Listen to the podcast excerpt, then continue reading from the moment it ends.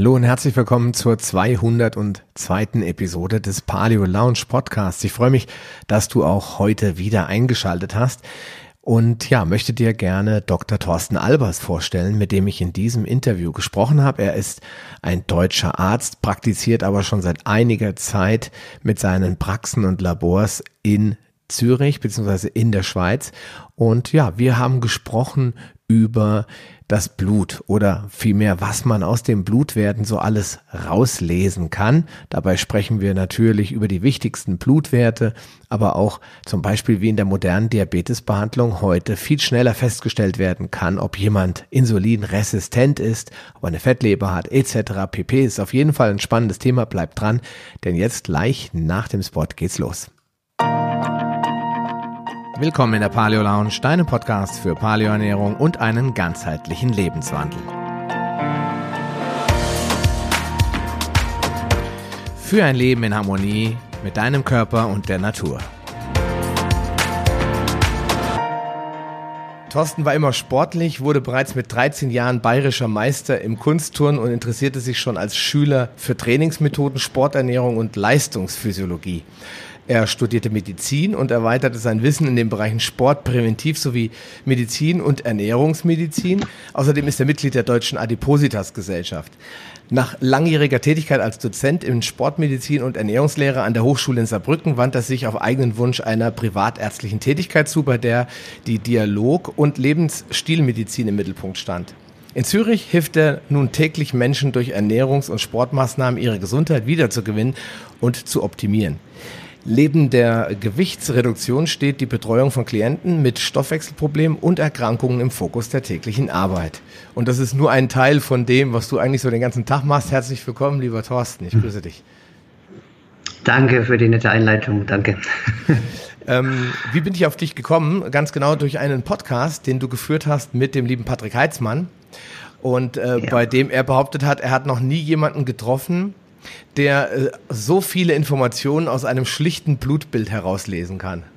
Und das fand ich natürlich schon spannend, weil immer wieder Leute kommen und sagen, ich habe dies, ich habe das und fragen dann in den Facebook-Gruppen Autoimmunerkrankungen etc. Was kann ich denn machen? Was, was, was bedeutet das jetzt? Ja, mein HbA1c sieht so und so aus oder mein Kreatininwert ist so und so, was, was muss ich daraus jetzt lesen?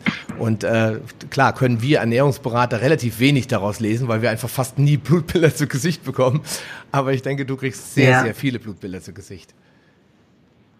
Ich habe täglich ungefähr fünf bis acht Blutbilder, die ich mir anschaue.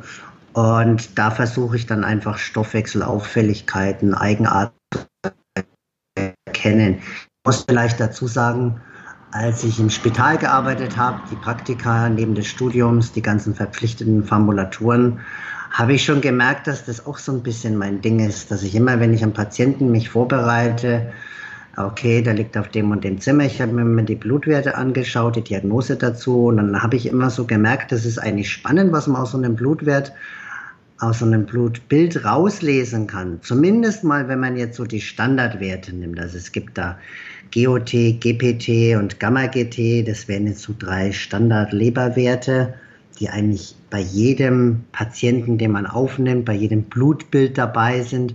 Man schaut sich den Fettstoffwechsel an, Cholesterin, HDL, LDL, Triglyceride.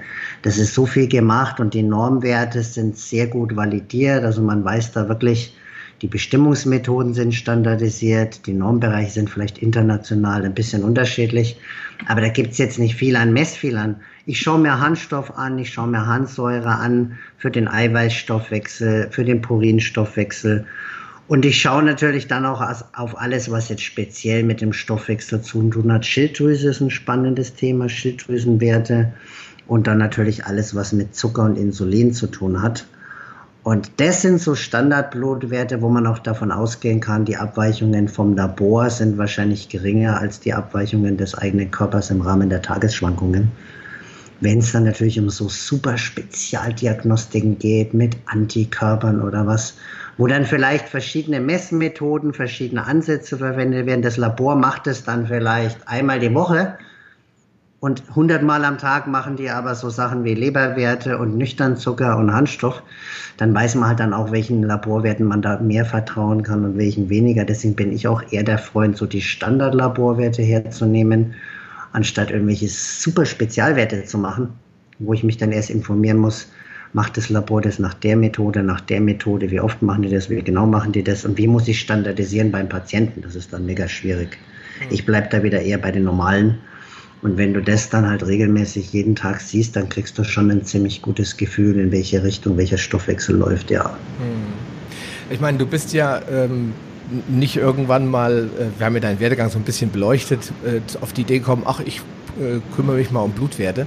Wie hast, wie hast du dich denn, du hast ja einen ziemlich langen Weg, Adipositas-Gesellschaft, also hast auch mit Übergewichtigen zu tun gehabt. Ich sehe hier, du hast dich schon als Jugendlicher sehr für Leistungsdiagnostik interessiert. Wie, ich meine, wie war dein Werdegang? Wie bist du überhaupt zu dem ganzen Thema Blutwerte gekommen?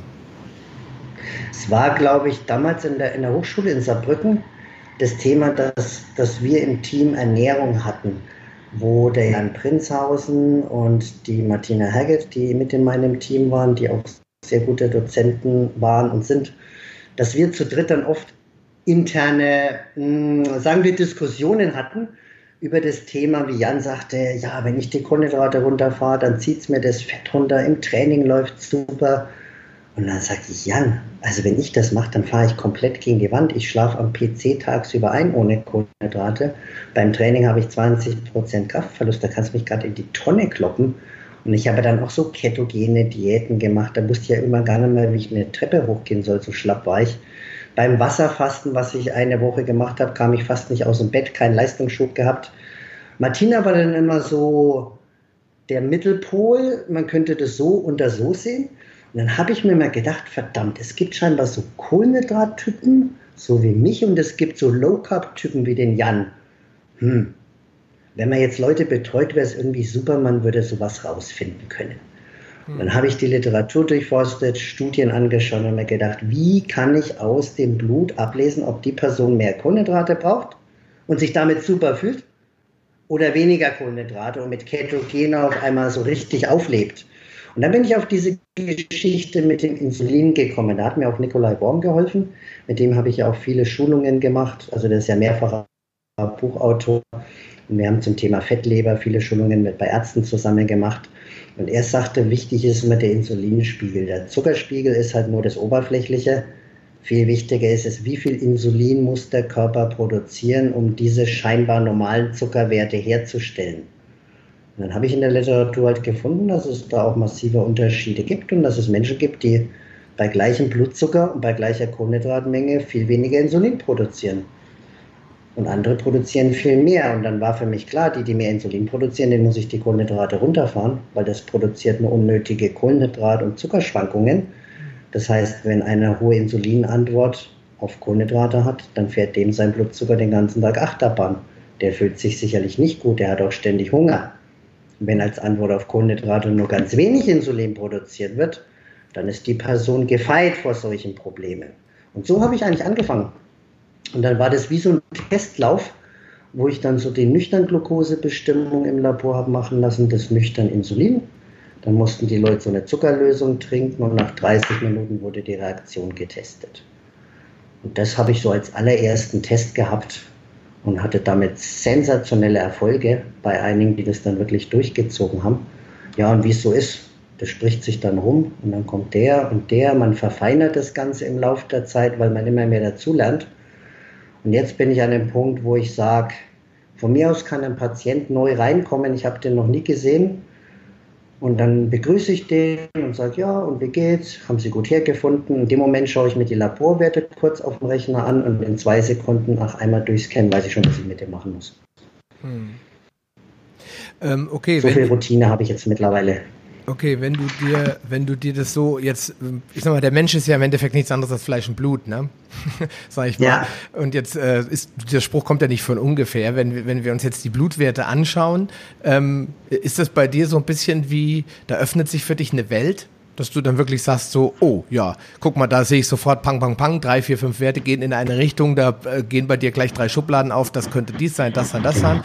Und sortierst du die Leute dann so ein bisschen in Strukturen, also der sieht autoimmun aus, der sieht aus, als wenn er Probleme mit der Leber hat und äh, arbeitest dich dann so langsam durch die Blutwerte durch, bis du am Ende bei der Quintessenz bist, kann ich mir das so vorstellen als Laie?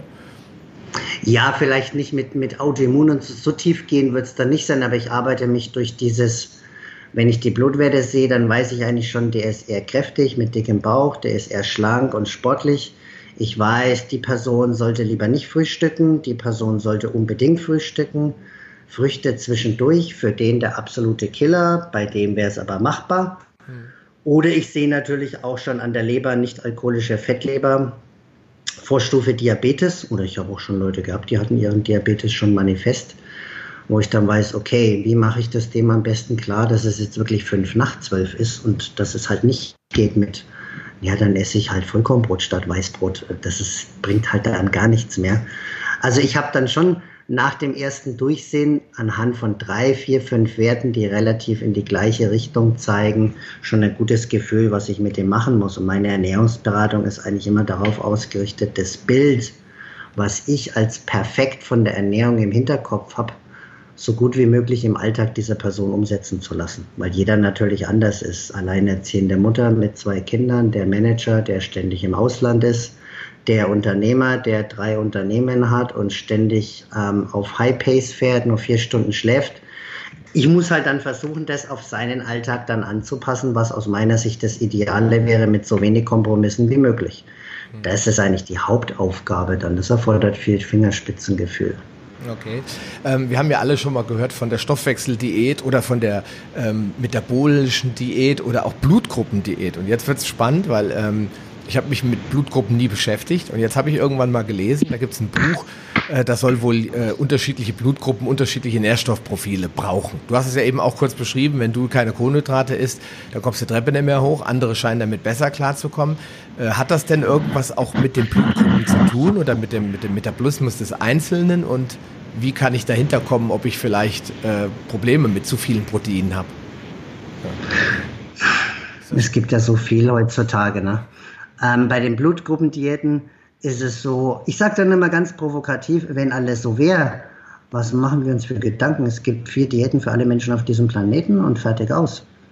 Dann, dann ist die ganze Industrie ja eigentlich hinfällig, weil es gibt nur vier Blutgruppen und dann kann sich jeder einordnen, er soll das verdammt nochmal machen. Und wieso laufen so viele Dicke rum? Kriegen die es einfach nicht hin? Kennen die das Buch nicht? Es, es wäre ja unmöglich, sowas dann ähm, unter dem, unter dem Teppichboden zu halten, wenn das wirklich so erfolgreich wäre. Und die kontrollierten Studien, die zeigen halt immer, dass ich mit der Blutgruppendiät genauso viel oder genauso wenig abnehme wie mit jeder anderen halbwegs vernünftigen Gewichtsreduktionsstrategie. Und wenn die Leute sich natürlich noch nie mit dem Essen befasst haben, die kaufen sich dieses Buch und dann sehen die auf einmal, da achte ich drauf, da weniger, davon mehr. Und die ändern erstmal irgendwas, haben die immer Erfolg. Das ist ja so dieser das erste Mal-Effekt. Also jeder, der sich noch nie ums Essen gekümmert hat und dementsprechend auch isst und jetzt abnehmen möchte, der wird durch jegliche Umstellung erstmal einen gewissen Erfolg haben. Und wenn ich dann ein bisschen mehr Eiweiß reinmache, ein bisschen weniger verarbeitete Sachen, wird es immer einen Effekt haben. Ob das dann natürlich die magische Blutgruppendiät ist oder einfach, dass ich beschäftige mich mal mit dem Thema, steht natürlich dann auf einem anderen Blatt. Und ich kann auch jeglichen Gentest für viel Geld so verkaufen, dass die Leute einen halbwegs vernünftigen Essensplan dann sehen und damit natürlich super Erfolg haben.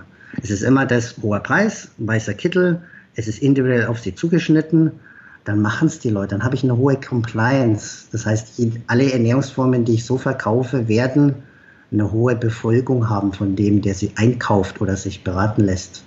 Und wenn das dann nicht komplett dämlich ist, was ich da verbreite, wird es auch immer einen Erfolg haben. Aber auch bei der Gendiät ist es halt so, die Gene ändern sich nicht. Und ich frage dann auch immer, wenn ich mir jetzt 20 Kilo Fett am Bauch anfutter, dann muss ich genauso essen wie jetzt. Weil meine Gene sind ja genau gleich. Aber ich weiß nicht, ob dann das für meinen Stoffwechsel so das Beste wäre. Mhm. Das bringt die Leute dann immer so ein bisschen ans Nachdenken. Ne? Ja, ich meine, die Gene sagen ja nichts darüber aus, äh, wie ich meinen Alltag gestalte. Ja, wenn ich jetzt, wir haben beide die gleichen Gene, wir sind jetzt Zwillinge, aber du bist Leistungssportler und ich sitze den ganzen Tag vor dem Computer, dann können wir nicht das gleiche essen. Ist doch eigentlich nachvollziehbar, oder? weil dann auch die Epigenetik anders ist. Also unsere Gene werden wahrscheinlich anders abgelesen und der Lebensstil ist komplett anders. Und bei mir ist es ja auch so, ich hatte kürzlich eine Fußballerin, die hat dann irgendwann aufgehört mit Fußballspielen und dann hat sie mir eine Mail geschrieben und sie sagt, irgendwie funktioniert es mit dem Essen nicht mehr von damals. Und dann sage ich, du, lass uns die Blutwerte nochmal machen und dann passen wir das neu an. Und natürlich hatte sie hohe, höhere Zucker- und Insulinwerte, weil die Aktivität gefehlt hat. Damals war die halt da, die hat in einer Frauenfußballmannschaft gespielt, fünfmal die Woche Training, niedrige Insulinwerte. Da waren ein paar Kohlenhydrate für sie leistungsfördernd und jetzt macht sie halt gar nichts mehr. Gleiche Genetik. Ihre Stoffwechselwerte waren jetzt natürlich anders und dementsprechend habe ich das Essen angepasst. Und dann hat die Welt auch wieder gestummen und dann war es wieder so, wie es sein sollte. Dann hat sie auch wieder ihr Gewicht reduziert.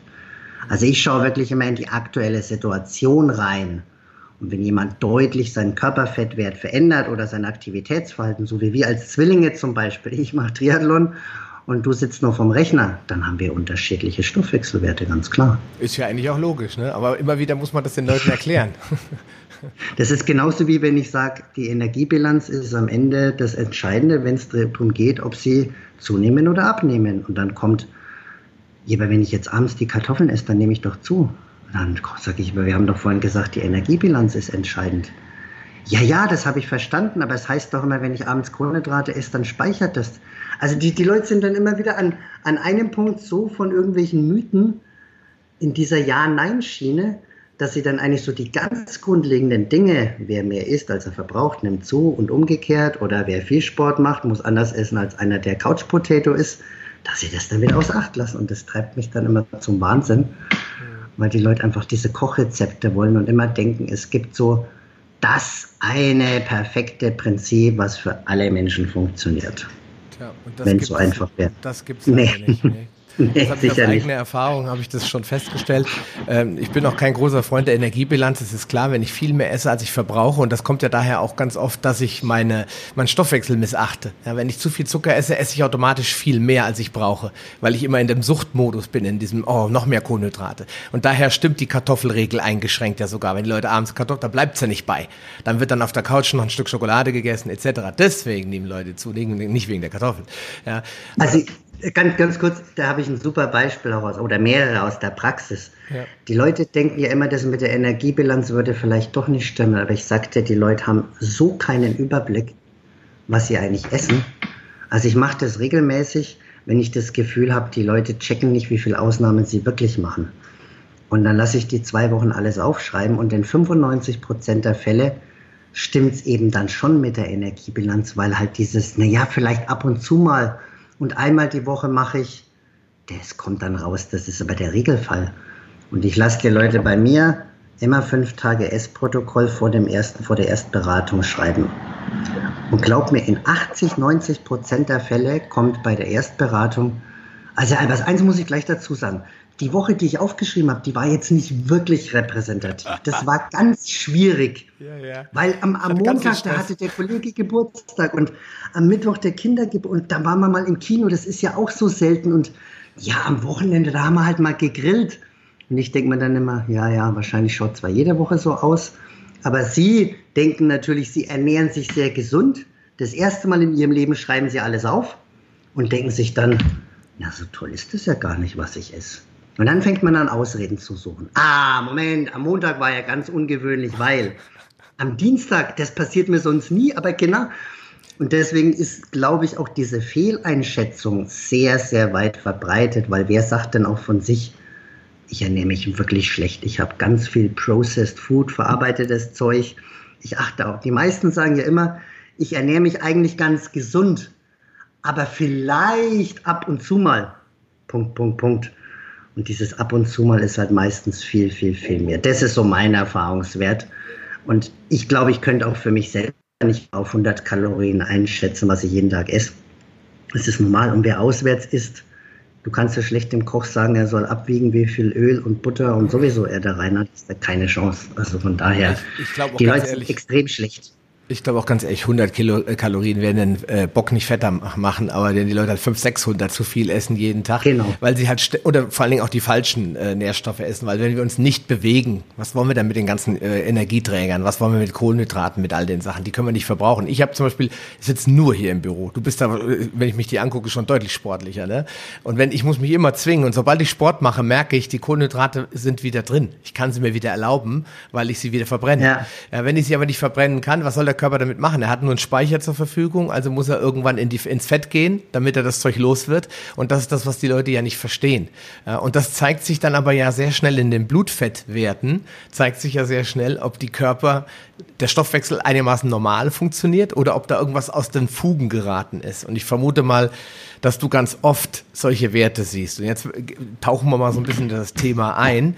Ähm, ich habe noch eine Frage vorher. Du hast in deiner äh, etwas längeren Ausführung, die du mir geschickt hast, auch, auch drin stehen gehabt, dass du dich mit Sport und Präventivmedizin beschäftigt mhm. hast und dass du auch viel in, in sogenannten Herzsportgruppen unterwegs warst, ja. Das ist für mich jetzt mal ein ganz spannendes Thema, weil mein Vater hat selbst jetzt eine schwere Herz-OP hinter sich und früher hat man die Leute einfach aufs Bett gelegt, ne? Das heißt, hat dann gesagt, so, ja. die dürfen sich nicht mehr bewegen, äh, bloß nicht äh, aufstehen und so weiter. Und dann sind die Leute alle reihenweise gestorben, weil sie einfach ihren Muskel nicht mehr bewegt haben. Äh, wie bist du zu dem Thema Herzsportgruppe gekommen? War das mal so ein Ausflug oder ist es auch so ein Thema, was du mit Leidenschaft da betrieben hast? Das war in der Sportmedizin Saarbrücken auch Teil meiner Tätigkeit, weil wir auch kardiologische Patienten hatten und nicht nur Sportler. Und da war das da damals gerade so, hat es so umgeschlagen, dass die Patienten eben auch mehr Ausdauersport machen sollen. Heutzutage ist es sogar so, dass sie auch Ausdauer- und Kraftsport machen sollen. Beides empfohlen wird, das ist gegenüber von vor 20 Jahren auch nochmal anders.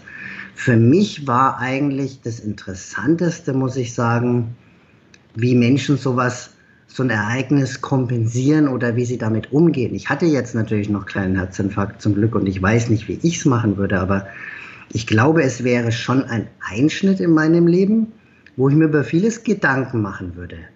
Und dann habe ich mit diesen 60, 70, 75-jährigen Herren ja oft gesprochen, die dann auch sehr unregelmäßig zum Coronarsport kamen. Und dann denkst du dir, der Typ, der checkt's ja gar nicht abgehakt unter dem Kapitel viel erlebt und nichts dazugelernt. Vielleicht haben sie mit dem Rauchen mal aufgehört, im Maximalfall. Essen umgestellt. Ne. Sport. Ja, alle zwei Wochen mal beim Coronarsport.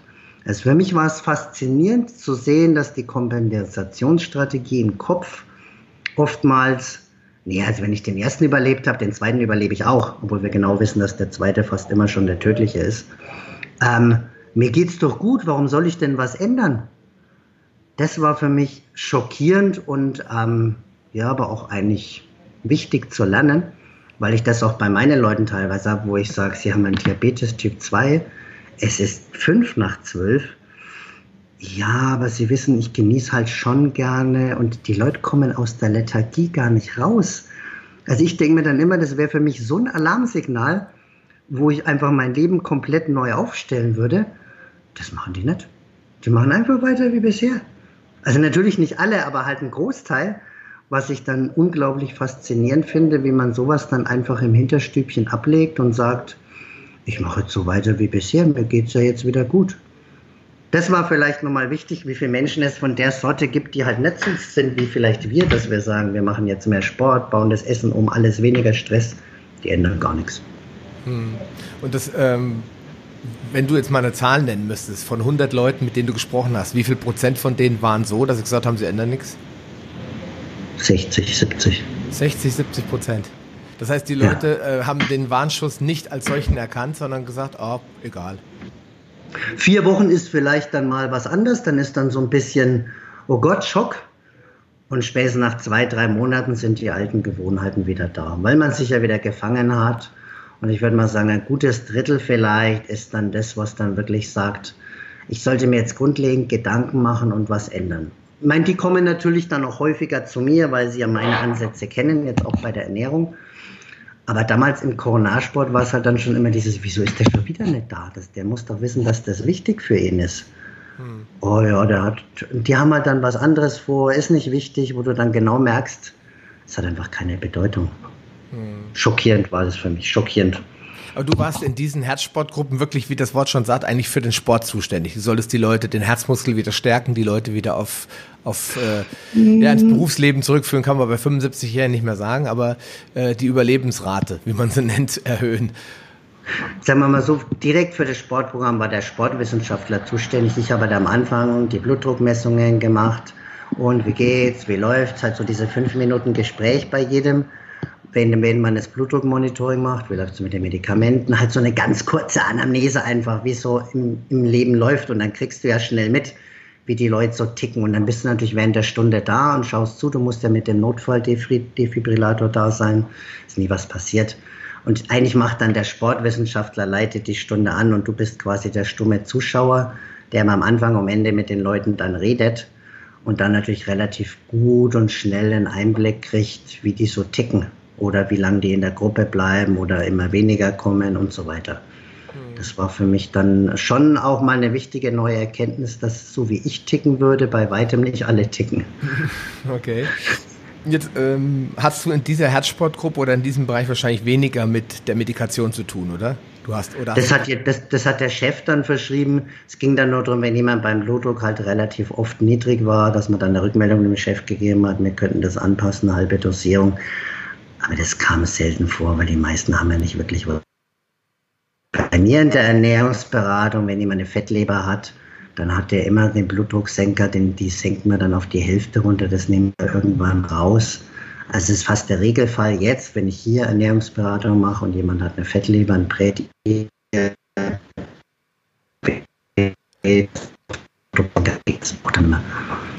also das musst du nochmal wiederholen. Äh, wenn, der, wenn du da jetzt in deiner Beratung Prädiabetes feststellst. Jetzt in Zürich, genau.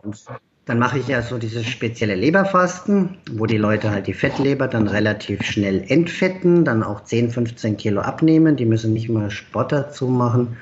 Den haut den Blutdruck runter, dass die meist den Blutdrucksenker absetzen müssen, weil die sonst gar nicht mehr aus dem Bett kommen oder ständig Schwindel haben. Also das ist meine Erfahrung bei der Fettleber, dass halt, wenn du die entfettest, dass du dann ganz, ganz schnell diese Blutdruckwerte wieder im Normbereich hast. Okay, und ich als Arzt kann natürlich immer sagen, machen Sie einfach die Hälfte und lassen es dann weg. Sie brauchen von mir aus Ihren Hausarzt nicht fragen. Das, können Sie, das nehme ich gerade auf meine Kappe.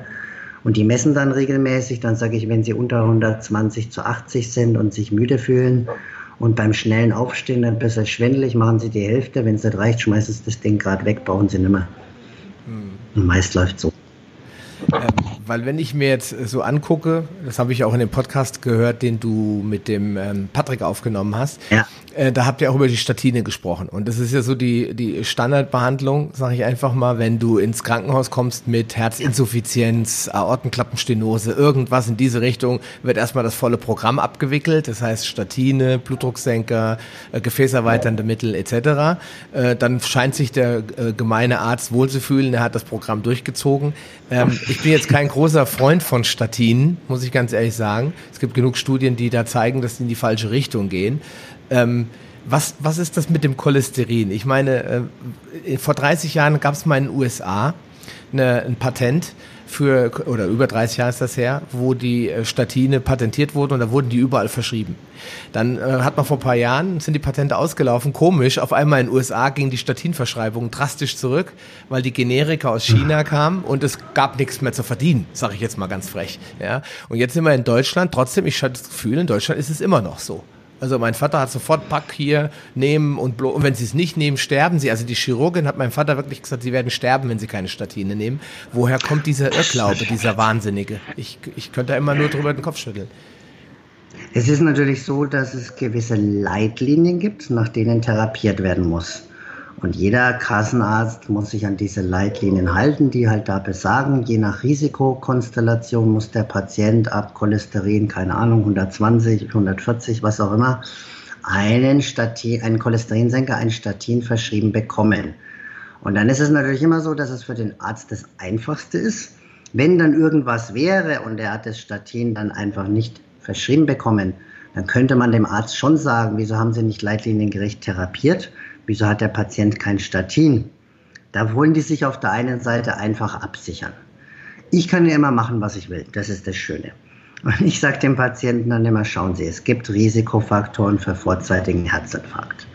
wenn Sie kein Diabetiker sind, wenn Sie keinen Blutdruck haben, Bluthochdruck haben, wenn Ihr Vater und Großvater nicht mit 55 schon am Herzinfarkt verstorben sind, wenn Sie Sport treiben, dann haben Sie so wenig Risikofaktoren. Wenn jetzt Ihr Cholesterin bei 160 ist, ja mein Gott, dann lassen Sie es doch einfach. Sie machen sich ja schon mehr Stress mit den Gedanken darüber, wie es überhaupt gut für Sie wäre. Natürlich, wenn jemand einen Diabetes hat und wenn jemand einen Bluthochdruck hat und der Vater schon mit 50 am Herzinfarkt gestorben ist, dann muss man natürlich das Cholesterin strenger anschauen. Aber dann ist ja mein Ansatz wieder, dann gehe ich ja lieber an den Diabetes und den Bluthochdruck. Der hat wahrscheinlich eine Fettleber, macht zu wenig Sport. Wenn ich das bei dem hinkriege, dann ist das Thema eh vom Tisch, inklusive Statine. Aber wir wissen beide, wer ist denn zum Diabetiker Typ 2 geworden? Weil er gerne genießt, weil er beim Sport nie gewählt wurde, weil er noch nie Spaß am Sport hatte, weil er ein Frust, äh, Stressesser, emotional gesteuerter Esser ist. Und solche Leute, sage ich, die einfach kein Interesse haben an Lebensstiländerung, die sollen von mir aus die ganze Palette dann futtern. Aber ich könnte die Ursache beheben, inklusive Statin dass einfach der ganze Quatsch nicht notwendig ist, weil wenn ich mein Bauchfett reduziere, wenn ich regelmäßig Sport mache, wenn mein Körperfett im Normbereich ist, dann werden die aller, aller, allermeisten Menschen auch ganz normale Werte haben.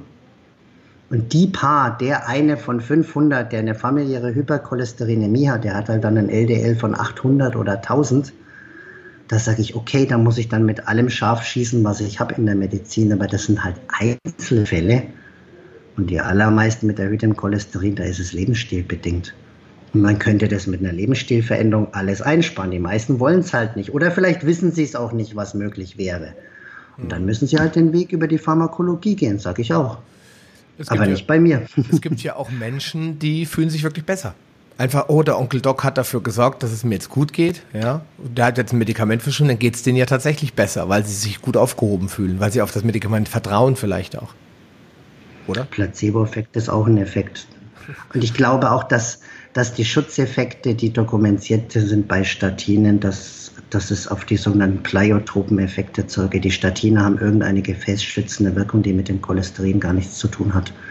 Wahrscheinlich ist dieser cholesterinsenkende Effekt ein Nebenprodukt, was diese Medikamente machen. Und bei manchen Menschen können sie vielleicht die Plaques stabilisieren, antientzündlich wirken aber halt auch mit dem Nebenwirkungspotenzial. Also bei mir haben 20 Prozent der Anwender Muskelschmerzen. Laut Literatur sind es aber, glaube ich, nur drei oder vier Prozent. Ganz komisch, weil das mit den Muskelschmerzen ist ja weit verbreitet und dann stellt sich ja ganz oft die Frage, mache ich jetzt weiter mit dem Produkt oder nicht? Und ich sage dann immer, schauen wir uns die Gesamtrisikokonstellation an und am besten, wenn wir das alles im Griff haben, können Sie das auch weglassen, bis dann der Hausarzt wiederkommt, so wie du sagst. Und im schlimmsten Fall dann sagt, Sie werden sterben, wenn Sie die weglassen. Ich würde am liebsten sagen, Sie werden einfach sterben, wenn Sie Ihren verdammten Lebensstil nicht ändern. Genau. Aber das ist natürlich viel schwieriger, als zu sagen, dann nehme ich halt abends meine Atovastatin und dann ist ja alles gut. Ja, genau. Und das ist, glaube ich, auch der wichtigste Punkt den ich auch so in meiner äh, Zeit, jetzt wo ich mich mit Ernährung beschäftige, immer wieder feststelle, die Leute beschäftigen sich entweder gar nicht damit, was sie so einen ganzen Tag essen und tun und was sie eben nicht mhm. tun. Ja, und würden sie das mehr tun, könnten sie im gleichen Maße äh, die Medikamente äh, senken oder sogar ganz weglassen, weil sie dann halt die ganzen Problemfaktoren, die sie damit wegdrücken, gar nicht erst entwickeln würden. Ja. Genau. Mir, mir wäre es das Liebste, dass diese ganzen Leute, die eigentlich gar nichts ändern wollen, die sollen zu ihren Hausärzten gehen, sollen sich für jedes Symptom ein Medikament aufschreiben lassen. Mit denen will ich ja auch gar nichts zu tun haben. Aber die Leute, die zu mir kommen und sagen, ich will eigentlich keinen Cholesterinsenker und ich will den Blutdrucksenker auch weghaben, sagen Sie mir, was ich machen muss dafür. Das ist meine Zielgruppe. Mit denen arbeite ich am liebsten, die sind motiviert und die machen das, was ich ihnen sage und dann kriegt man es komischerweise auch hin. Hm. Wer hätte das gedacht?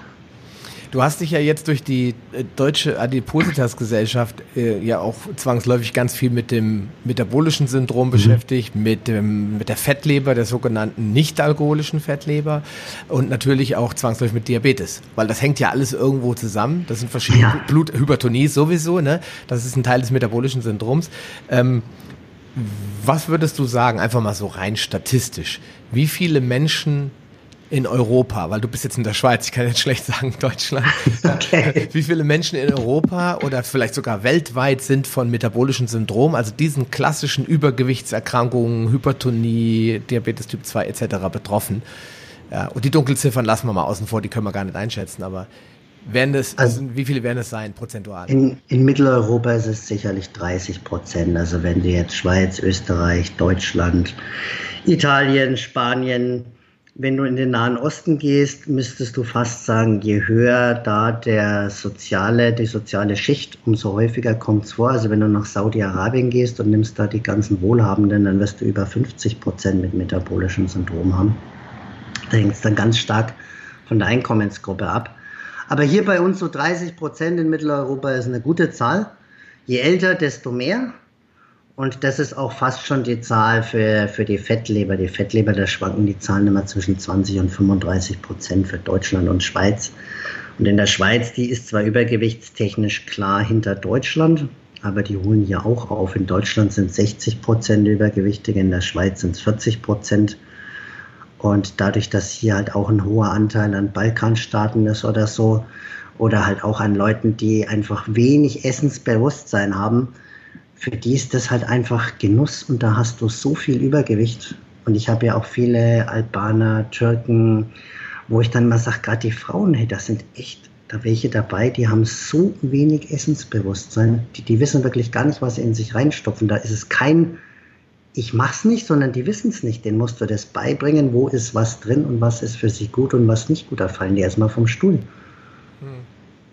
Also die, die würden jetzt gar nicht, gar nicht glauben, dass das McDonalds schlecht ist. Das kannst du denen erstmal gar nicht vermitteln. Okay. Ähm, das, jetzt muss ich da nochmal so ein bisschen reinpieksen. Ich bin ja immer so, äh, piekse gerne in die Allopathie rein, ja, und äh, auch wenn das nicht gern gesehen wird, aber äh, sind denn nicht deutsche oder auch schweizerische, äh, schweizerische Diabetesgesellschaft etc. pp. mit Schuld daran? An der Misere, indem sie immer wieder falsche oder veraltete Anleitungen geben, wenn sie sagen, 60 Prozent äh, Vollkornprodukte essen, Fett meiden, äh, Proteine 10 Prozent. Ja, ist es, ich meine, das sind so Sachen, die Deutsche Diabetesgesellschaft hat in Deutschland erst wieder auf ihren Seiten veröffentlicht. Ich musste, musste nachlesen dreimal, um zu glauben, dass die es ernst meinen.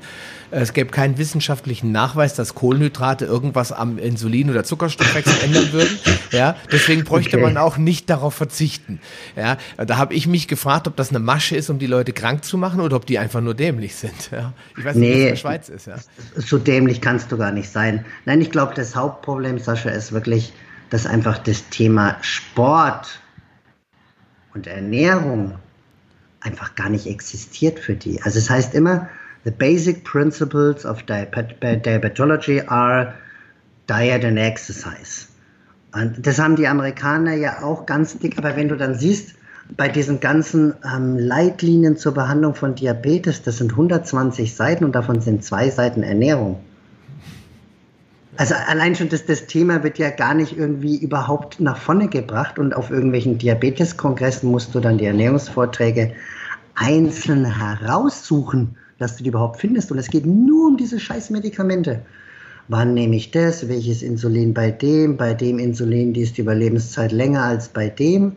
Also das ist immer das grundlegende Problem, Problem dass einfach das Thema Sport und Essen überhaupt kein Thema ist. Und wenn du dann noch tiefer gehst, dann müsstest du natürlich sagen, jetzt geht es mal darum, die können ja auch mal Kraftsport machen. Ich habe keinen Diabetiker, die gerne joggen gehen. Was ist denn das für ein Blödsinn?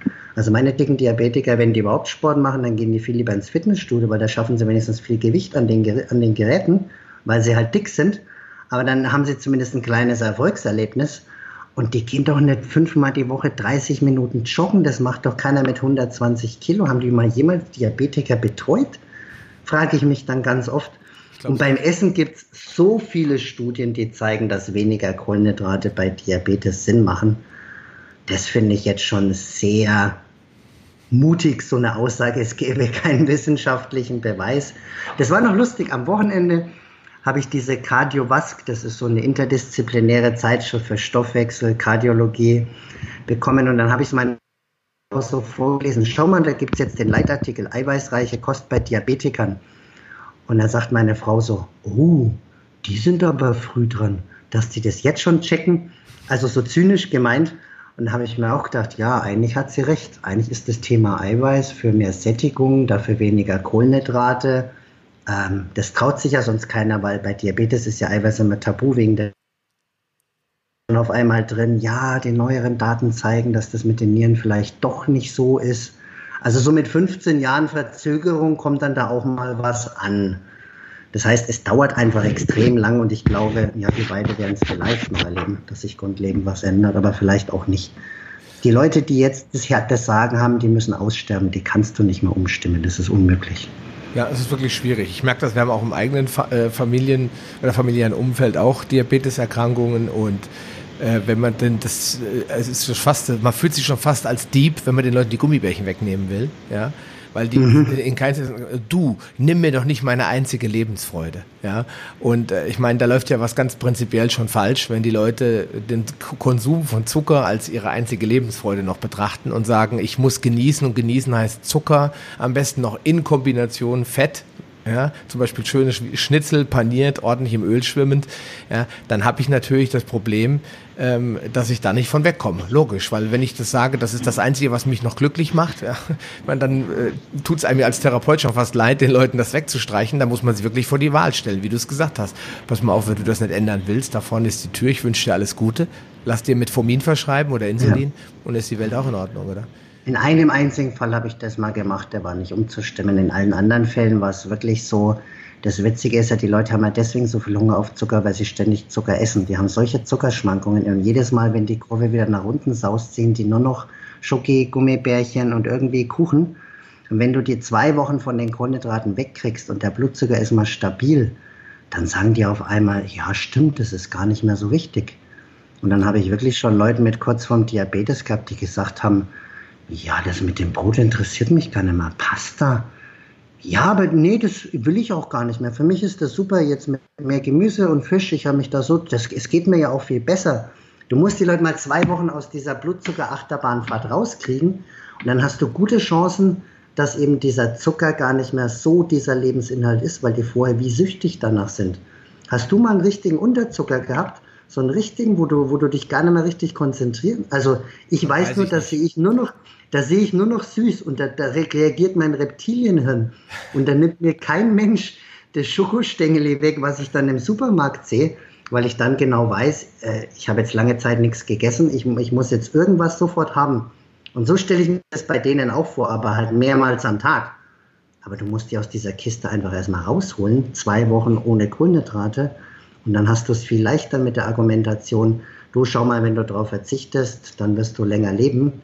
Dann können die sich das viel eher vorstellen. Und das Allerlustigste habe ich bei den Leuten, die dann richtig viel abnehmen, wo ich dann nochmal die Blutwerte nehme und wo ich dann sehe, das Insulin ist viel niedriger, die Zuckerwerte sind viel besser, dann sage ich, Sie sind jetzt eigentlich schon fast Kohlenhydrattyp.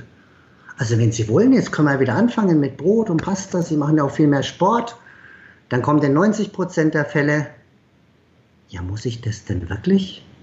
Ich so, Sie müssen natürlich keine Kohlenhydrate essen. Ich dachte nur, früher haben Sie immer gesagt, so Pasta und Brot, das ist so Ihre Welt als Italiener und ach nee, nee, eigentlich, hab, eigentlich fühle ich mich jetzt so wohl mit dem Essen, ich möchte es gar nicht mehr an. Dann wollen die Leute auch gar nicht mehr das, was sie vorher als Lebensinhalt gesehen haben, ist auf einmal so, ach nee, ohne geht es mir eigentlich besser, will ich gar nicht mehr. Also schon erstaunlich, was, was man da für einen Gesinnungswandel manchmal auslöst. Und dann macht das natürlich auch richtig Spaß, der Job, muss ich sagen. Ja gut, das ist ja, äh, das ist ja dann auch positiv, wenn ich mir die Leute anschaue und sage, pass mal auf, du könntest jetzt wieder und die dir sagen, nur da Lanke, jetzt hast du mich erstmal davon weggebracht, jetzt will ich auch nicht mehr zurück. Ja, ich meine, dann macht ja auch der Genuss, ich selber ess, bin ja schon fast ketogen die meiste Zeit, ja. aber ich freue mich dann schon, wenn ich mal irgendwo im Hotel bin, weißt du, und meine Frau und ich, wir können einfach mal eine Creme Brûlée essen dann bringt mich das auch nicht um und ich merke immer, mein Körper ist so adaptiert, dass wenn ich nach den zwei Tagen Völlerei in Anführungsstrichen wieder zum normalen Alltag zurückkehre und sage, ich esse wieder ganz viel Salat, Gemüse und gar keine raffinierten Kohlenhydrate, dann sind immer innerhalb von kurzer Zeit die zwei Kilo, die ich an Wasser eingelagert habe, auf, aufgrund der sofort wieder, sofort wieder ja. weg. Und äh, das macht dann Spaß zu sehen, dass der Körper das auch schnell wieder umschalten kann. Und wenn die Leute so adaptiert sind erstmal daran, das nicht mehr zu brauchen, ja, dann ist das doch ein Himmel. So ein Himmelreich auf Erden für die Leute, wenn sie sagen, ich merke, dass ich nicht mehr abhängig davon bin. Ja. Verträgst du das dann gut? Weil viele sagen bei mir dann vom Magen, wenn sie dann nochmal richtig Pizza essen oder irgendwas mit Zucker und Fett, dann sagen viele dann, boah, das liegt mir dann so auf und dann geht es mir aber nicht so gut. muss ich eigentlich dieses Cheat Meal pro Woche machen? Da sage ich, müssen tun Sie um Himmels Willen gar nichts. Sie dürfen das gerne weglassen. Ich habe in der Tat. Also das habe ich noch oft. Ich habe oft, aber ich habe früher ganz oft gecheatet. Wirklich. Das war so mein Lebensinhalt. Als ich angefangen habe mit Paleo-Ernährung, da war ich immer auf Cheaten. Mhm. Da habe ich mich immer richtig gefreut, wenn dieser Cheat Day kam. Du musst dazu mal vielleicht das Buch lesen äh, von ähm, Timothy Ferris. Die vier, das kenne ich. Das, genau, was da du bei deinem Blog hast, ne? Genau, ja. da gibt's auch dieses äh, Slow Carb Diet. Und da macht er auch so einen Fresstag. Der beschreibt, dass er ins Restaurant geht, der, der frisst alles von der Karte runter ja, und nimmt trotzdem ich, ja. ab. Ja, und das habe ich wirklich auch mal gemacht. Das funktioniert wirklich. Aber das ist irrsinnig. Und du gewöhnst dich so sehr daran, dass du irgendwann denkst, ich brauche jetzt meinen Cheat Day. Aber eigentlich brauchst du ja nicht. Den, der hilft dir ja eigentlich nur aus diesem Kohlenhydrat-Dilemma rauszukommen. Und wenn du dann mal raus bist, ja. hast du eigentlich den Bedarf nicht mehr. Und ich bin ganz ehrlich, was ich unter Cheaten verstehe, heißt jetzt auch nicht Burger King. Da würde ich im Leben nicht mehr hingehen. Ja? Aber wenn wenn ich jetzt, äh, oder eine gute hausgemachte Pizza oder so von einem echten guten Italiener, da esse ich aber jetzt auch nicht die mit vierfach Käse, sondern dann esse ich die dann so, dass sie mir halt schmeckt. Ja, und dann habe ich keine mhm. Probleme. Nur wenn ich den ganzen Tag natürlich Snickers, Reiter, Mars mir alles reinhaut, dann hätte ich wahrscheinlich auch Verstopfung und Probleme irgendwann, klar. Wer nicht. Okay. Aber das muss man, ich glaube, das hängt doch davon ab, wie, wie, wie lange das dauert, bis du deine Leute da rausholst. Ne? Wenn du die acht Wochen in Anführungsstrichen therapiert hast, werden die viel besser mal auf eine Pizza reagieren, als wenn die gerade da erst raus sind und der Körper ist froh, den ganzen Kram loszuwerden. Und dann machen sie gleich wieder so ein Cheat Day. Ja, das, und wie man das auch betrachtet. Manche übertreiben es ja auch. Ne? Und sagen wirklich, sie nehmen, oh, warte mal, da gibt's da drüben hat gerade eine Eisbude aufgemacht, da gehen wir jetzt auch noch hin. Ja. Man muss, das ist halt das so, jetzt, das, jetzt habe ich die ganze Zeit verzichtet, jetzt muss aber alles rein, was geht. Ja, ich glaube, das ist dann auch ein Problem. Ja. Ähm, Thorsten, ich möchte mit dir nochmal gerne über die äh, Blutwerte bei Diabetes sprechen. Jetzt, äh, jetzt haben wir den Diabetes mal so ein bisschen beschrieben, was du so für typische Sachen hast, ähm, was für Personen, wie die Leute reagieren etc. Das ist jetzt, finde ich, ziemlich ganzheitlich, wenn ich mir jetzt die Leute dann auf dem Blut anschaue. Ja? Was mhm. sind denn so die Blutwerte, die du immer empfiehlst bei Prä, oder auch bei der manifesten Diabetes, egal welcher Typ, äh, um da mal ein gutes Bild von zu kriegen. Dann hört ja immer noch, die Ärzte lassen morgens die Leute nüchtern antanzen, nehmen dann Glucose, sagen, oh, Glucose 110, äh, da müssen wir mal gucken. Aber dass der vor einer Stunde aus dem Bett hochgesprungen ist und sein Blutzucker deswegen vielleicht ein bisschen erhöht ist oder Angst hat vor dem Arzttermin, was kommt da vielleicht raus und der Cortisol den Blutzucker hochspielt. Man glaube, ich glaube, viel wird dann Diagnostik falsch gemacht. Wie, wie gehst du das an? Ich schaue halt viel über das Insulin. Also für mich ist halt immer Glucose nüchtern und Insulin nüchtern das ist einmal so die Basis. Und Insulin wird halt sehr ungern gemacht, weil die meisten Ärzte checken auch gar nicht, dass es halt beim Insulin bis zu Faktor 30 Unterschiede geben kann. Also ich kann einen völlig normalen Blutzucker haben, aber das Insulin kann halt statt 5 Mikrounits pro Liter auch einfach dann einmal 150 sein im schlimmsten Fall.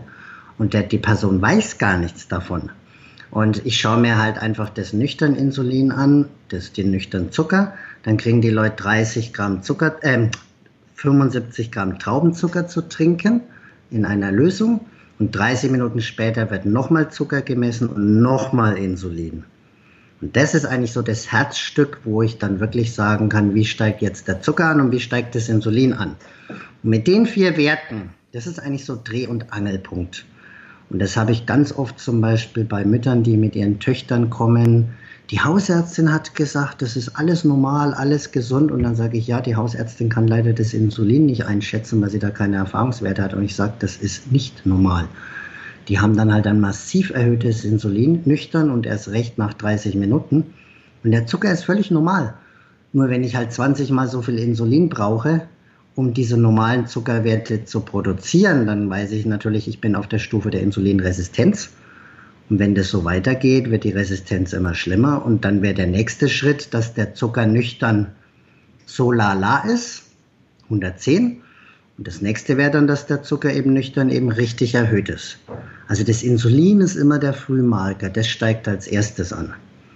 Und dann steigt der Zucker an und dann steigt der Zucker so an, dass er über 126 ist und das wäre dann eben Diabetes. Aber das Insulin ist der Frühindikator. Aber die normalen Hausärzte wissen das nicht, machen das nicht, checken das nicht. Deswegen alle, die aus Deutschland zu mir kommen, die reisen am Vorabend an, müssen früh in eines meiner Labore, weil da wird das standardmäßig gemacht. Weil ich genau weiß, wenn das der Hausarzt in Deutschland macht, der macht kein Insulin.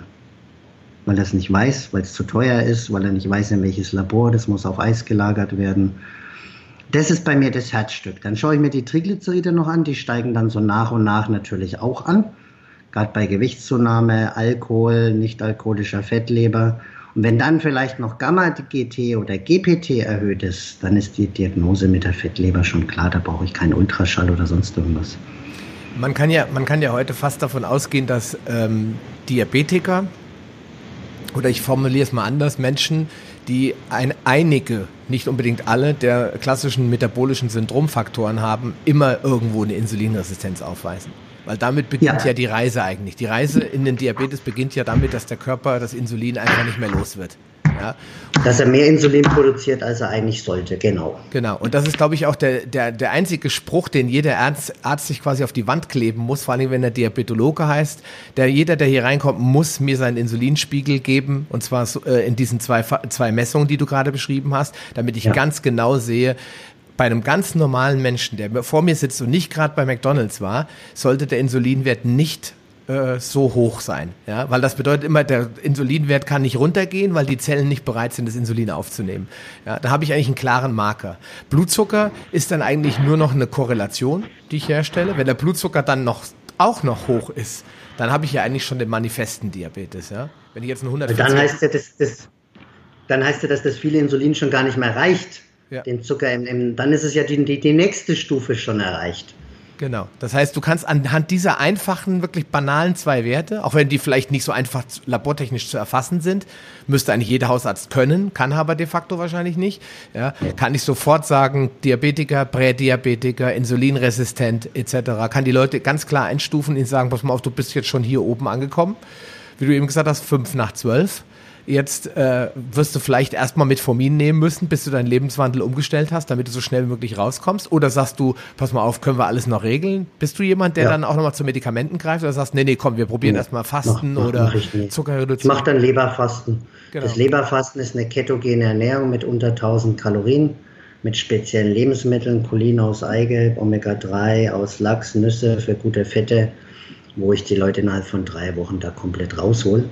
Und dann stelle ich, ach so, ich mache auch noch Hafertage. Die drei Hafertage mache ich immer am Anfang. Das Beta-Glucan aus den Haferflocken verändert die Darmflora, senkt den Insulinspiegel, senkt den Zuckerspiegel. Das mache ich immer so als Einstieg. Und dann nochmal drei Wochen bis vier Wochen Leberfasten. Dann habe ich die von der Leber so weit entfettet, dass die mal aus dem Schlimmsten raus sind.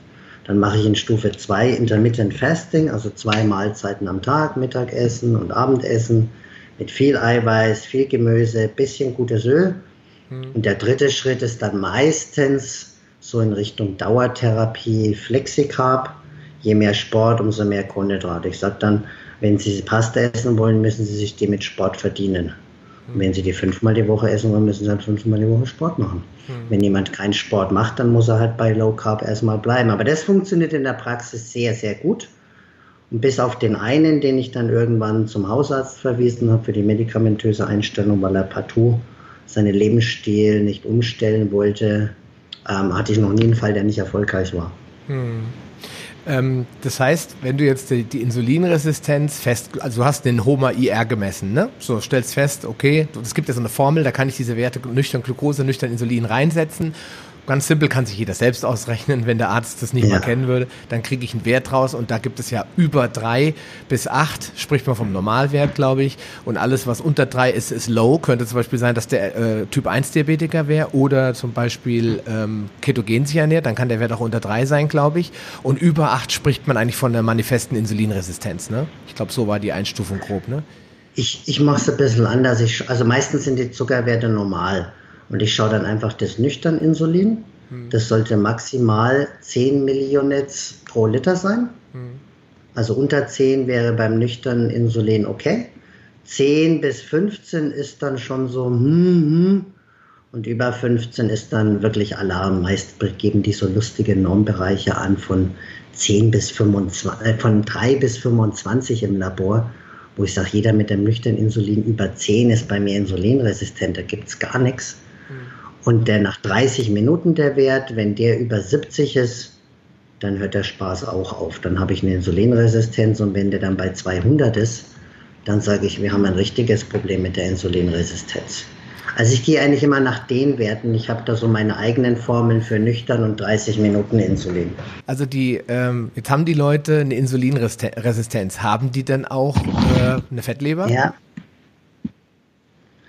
Die Fettleber bedingt die Insulinresistenz. Das heißt, je stärker die Insulinresistenz, umso höher die Chance, dass es eine Fettleber ist. Und wenn die Insulinresistenz halt mittel- bis hochgradig ist, gehe ich immer davon aus, dass die die Fettleber parallel haben.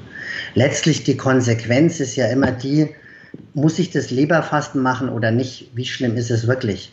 Intermittent Fasting ohne Kohlenhydrate mache ich so bei einer moderaten Insulinresistenz. Und mit dem Leberfasten so richtig mache ich halt, wenn es eine fortgeschrittene ist. Oder aber, ähm, wenn ich jetzt das Gefühl habe, die Person ist sehr mitarbeitswillig und möchte möglichst schnell ein Ergebnis erreichen, dann kann ich es auch bei einer leichten schon machen. Dann geht es einfach schneller. Hm. Aber wenn ich mir jetzt diese ich muss, möchte, muss mal rumhacken auf der, auf der Fettleber.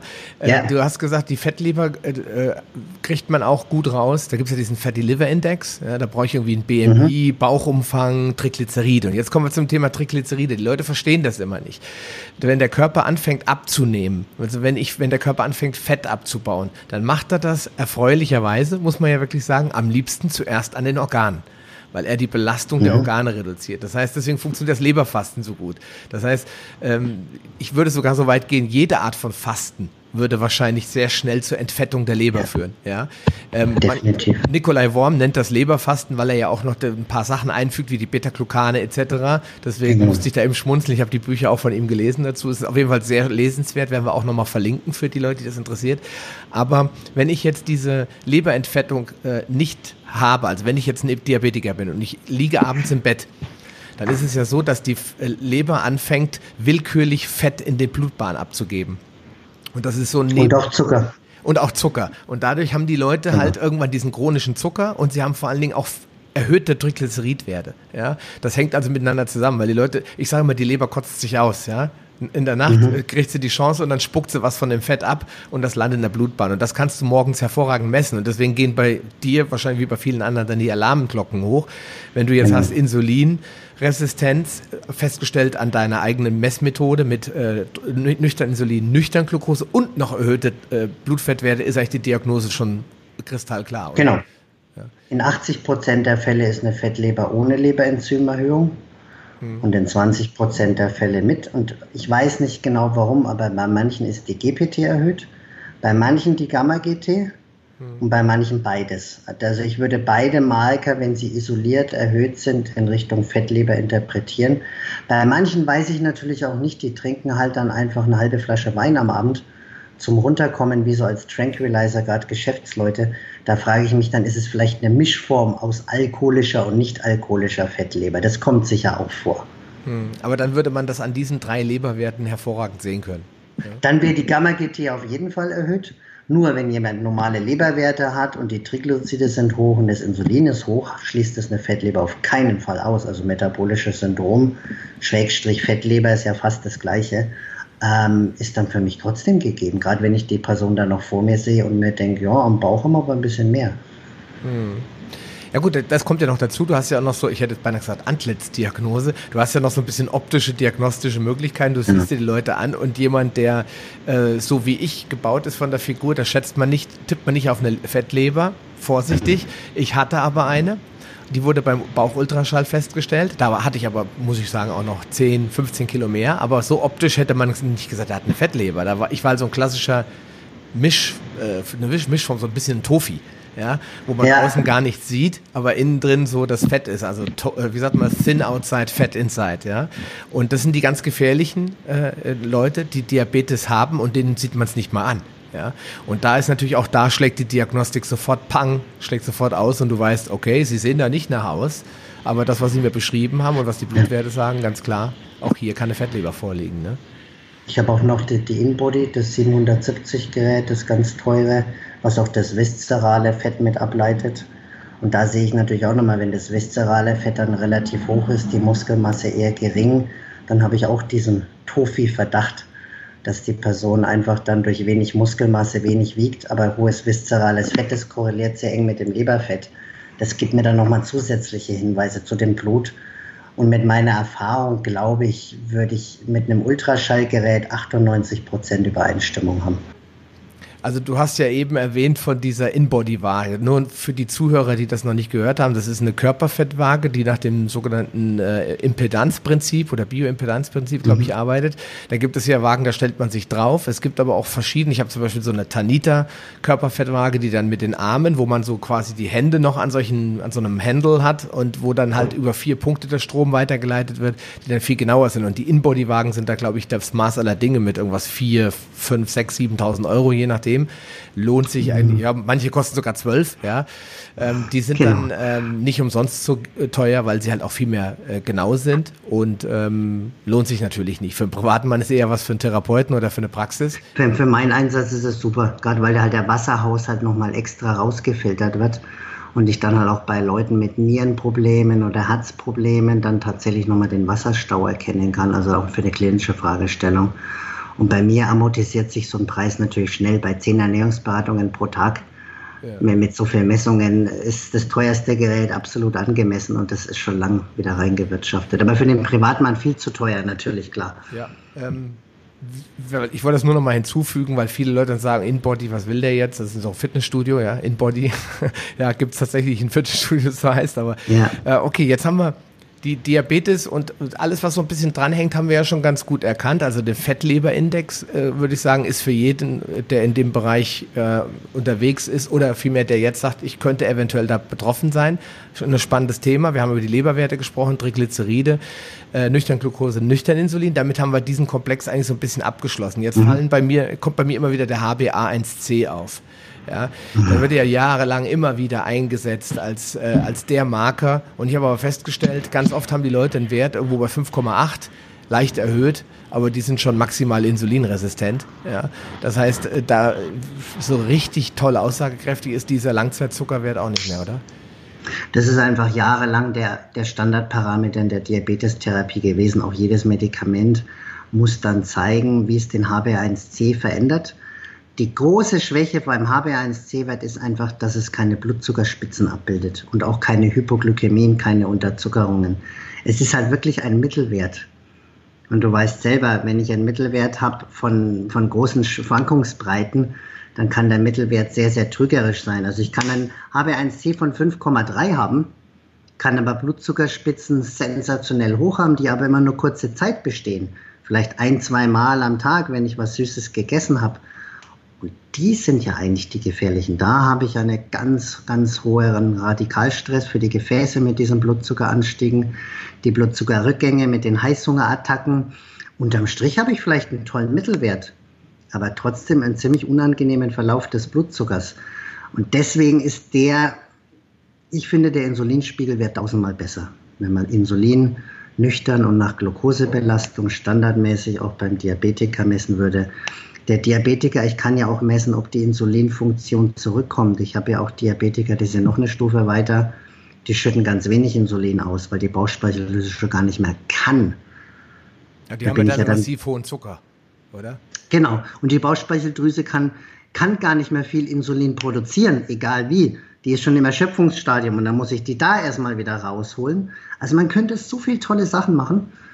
Die Bestimmung ist halt einfach ein bisschen aufwendiger und teurer, aber der HB1C, wenn der im Grenzwertbereich ist, heißt das noch lange nicht, dass die Person tollen Blutzuckerverlauf hat. Die kann sehr wohl insulinresistent sein. 6,0 heißt einfach nur, wir sind ziemlich sicher schon im schlechten Bereich. Mhm. 5,6 bis 5,9 finde ich so sehr genau abklärungsbedürftig, definitiv. Wenn ich mir jetzt angucke, was so üblicherweise gemacht wird, ich bin ja damals auch zum Checkup eingeladen worden, ja, du schmunzelst schon, dann mhm. kommen die die klassischen Blutbilder zum Tragen. Ne? Was wollen sie denn? Klein, mittelgroß, ja? Und dann fragt man sich immer, decken die überhaupt wirklich sinnvolle Werte ab? Weil ich habe dann geguckt, da sind teilweise Werte drin, die interessieren vielleicht gar nicht irgendjemanden, ja? Du hast eben so ein paar, ganz am Anfang des Interviews hast du so ein paar Werte gesagt, wie Harnstoff, Ferritin, vielleicht Cystatin C, D3 vielleicht sogar mal messen. Ja, natürlich. Gamma-GT GOT, GBT, HbA1c, mh, Triglyceride auf jeden Fall. Wie sieht's denn aus mit dem CRP-Wert? Misst man sowas heute standardmäßig oder sagst du, es macht keinen Sinn? Weil ich stelle immer fest, es gibt ja viele Leute, die haben autoimmune Prozesse im Körper laufen und unterschwellige Entzündungen, ja da bin ich ja eher für den sogenannten HSCRP, also den hochsensitiven Wert, um einfach zu gucken, schwelt da, köchelt da was vor sich hin. Wie handhabst du das mit CRP-Werten? Ich habe den HSCRP auch. Ich sehe halt einfach nur, wenn gerade im Winter, der hat vor zwei Wochen einen Infekt gehabt und die letzte Woche noch ein bisschen Husten und der hängt noch so ein bisschen was nach, dann hat er ein CRP von 1,3, wo ich dann sage, das könnte eine Silent Inflammation, also dieser Dauerentzündungszustand sein, der Insulinresistenz, Krebserkrankungen und so weiter beeinflusst. Es könnte aber auch noch ein Nachhängen von der Erkältung sein. Eigentlich müsste man es mehrfach bestimmen im Verlauf. Also wenn ich jetzt für mich sage, ich habe dreimal einen leicht erhöhten CRP-Wert, ich war da aber nicht krank und hatte auch vorher keinen Infekt, dann finde ich, sollte man das Thema Inflammation sich dann mal genauer anschauen, definitiv, ja. Hm. Weil ich fand das, fand das sehr äh, interessant. Mein Vater wurde ja dann mit seinen Herzproblemen auch diagnostiziert nach 45 Jahren körperlichem Raubbau, wie das so bei unseren Eltern war, die wenig mhm. für ihre Gesundheit getan haben, Nachkriegsgesellschaft, ne? dass äh, er dann beim Arzt saß und die, äh, die beiden Werte, äh, also klar, Arteriosklerose war schon diagnostiziert ähm, und jetzt hieß es dann CRP, brauchen wir nicht.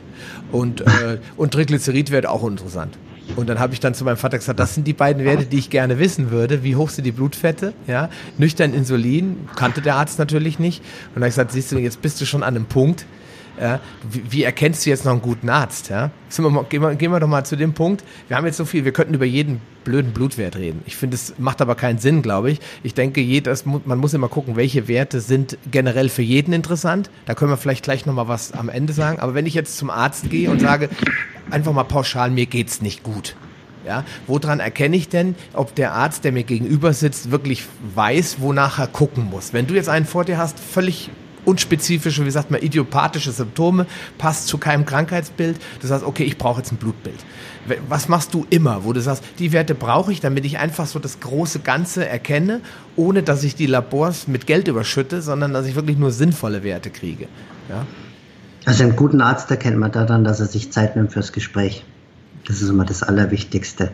Also wenn er sich wirklich eine Viertelstunde Zeit nimmt und Fragen stellt, seit wann ist es schon, wie arg sind die Beschwerden, in welchen Situationen werden sie mehr, in welchen Situationen werden sie weniger, was hat man bisher gemacht, was haben Sie vielleicht schon unternommen, was hat Ihnen geholfen oder auch ganz wichtig, was glauben Sie, was die Ursache der Beschwerden ist und wie Sie Einfluss drauf nehmen können. Also wenn er allein schon solche Fragen stellt, würde ich ihm schon die Stirn küssen und sagen, Sie sind mein Mann. Das wird einer von tausend ungefähr sein. So und dann schön. wird man, ja, also in, in der Schweiz, ja, in Deutschland vielleicht einer von 100. Okay, sagen Also in der so. Schweiz ist es tatsächlich schlimmer. Ja. Also es ist so, da wird man noch mehr abgefertigt. Das, das, System ist gerade Anfang Jahr geändert worden und dass das Gespräch jetzt noch weniger Geld bringt und die instrumentellen Untersuchungen stärker sind. Deswegen arbeite ich ja auch nur privat. Also ich schreibe ja meine, ich habe ja mit den Kassen gar nichts zu tun. Ich habe ja nur Selbstzahler. Aber ich müsste eigentlich mit zwei Fragen schon eine Verdachtsdiagnose haben und dann eine Anordnung MRT, CT, Ultraschall, Labor. Was sonst verdiene ich kein Geld. Das ist, das ist dann einfach eine Nullwirtschaftung. Aber das ist natürlich eine volle, völlig falsche Anreizsetzung und dann werden halt die Leute, die einfach nur Geld verbrauchen, natürlich auch in ihrem Vorhaben bestärkt und der Patient die sind ja bei mir mega froh, dass ihnen jemand mal 20 Minuten zuhört, weil sie das gar nicht mehr kennen. Die werden ja wie Massenabfertigung dort behandelt und rein, raus. Der nächste, wenn es in vier Wochen nicht besser ist, melden sie sich wieder hier. Ich habe ja was aufgeschrieben, raus. Das gefällt den Leuten natürlich auch nicht. Also ich muss ein, ein großes Blutbild, also sprich äh, mit roten Blutkörperchen, weißen Blutkörperchen, Differentialblutbild ist dann mit dabei, wo die Untergruppen der weißen Blutkörperchen dabei sind, dass ich alle Blutkörperchen mal dabei habe, klar. Dann brauche ich die Standard-Leberwerte, GOT, GPT, Gamma-GT. Das Zystatin C für die Niere finde ich praktisch bei Sportlern, das ist unabhängig von der Muskelmasse wird nicht so vom Flüssigkeitshaushalt beeinflusst. Wenn es Kreatinin ist, kann man vielleicht damit leben. Harnstoff, Harnsäure muss dabei sein. Und dann brauche ich halt die ganzen Blutfettwerte, Triglyceride, HDL, LDL, Gesamtcholesterin. Dann käme Zucker und nüchtern Insulin eigentlich mal mit dazu, zumindest mal die nüchtern Werte ohne Glukosebelastung. Und dann habe ich natürlich Eisenstatus bei Frauen, Ferritin, Magnesium würde ich mir im Serum mal anschauen. Wenn es im Serum niedrig ist, ist es in den Zellen erst recht zu niedrig. Dann würde ich mir vielleicht noch Kalium anschauen, wenn jemand vielleicht Herzprobleme hat, Herzstolpern. Kaliummangel kann mal dahinter stecken. Vitamin D wäre natürlich extrem wichtig. Und bei der Schilddrüse würde ich als Screening-Marker TSH machen und sobald der auffällig ist, würde ich T3, T4 nochmal extra bestimmen. Und schön wäre es vielleicht bei spezifischen Fragestellungen bei Männern Testosteron, freies Testosteron, Östradiol oder bei Frauen Östradiol, Progesteron, LHFSH, bei Zyklusunregelmäßigkeiten, Stimmungsschwankungen, Schlafstörungen, würde ich das alles mit dazu messen. Hm. Das wäre dann schon praktisch. Und dann habe ich eigentlich mal einen ganz guten Status zusammen mit dem CRP, wobei das halt einfach sehr unspezifisch ist. Ich weiß dann nicht genau, woher kommt die Entzündung. Hm. Man hat ja festgestellt, das fand ich ja ganz spannend, ähm, mein Ausbilder, der Jens Frese, der ähm, mittlerweile ja auch äh, promoviert hat zum Thema äh, Einflüsse, äh, zivilisatorische Einflüsse von Milch etc., der hat ja einige sogenannte Paleo-Studien gemacht.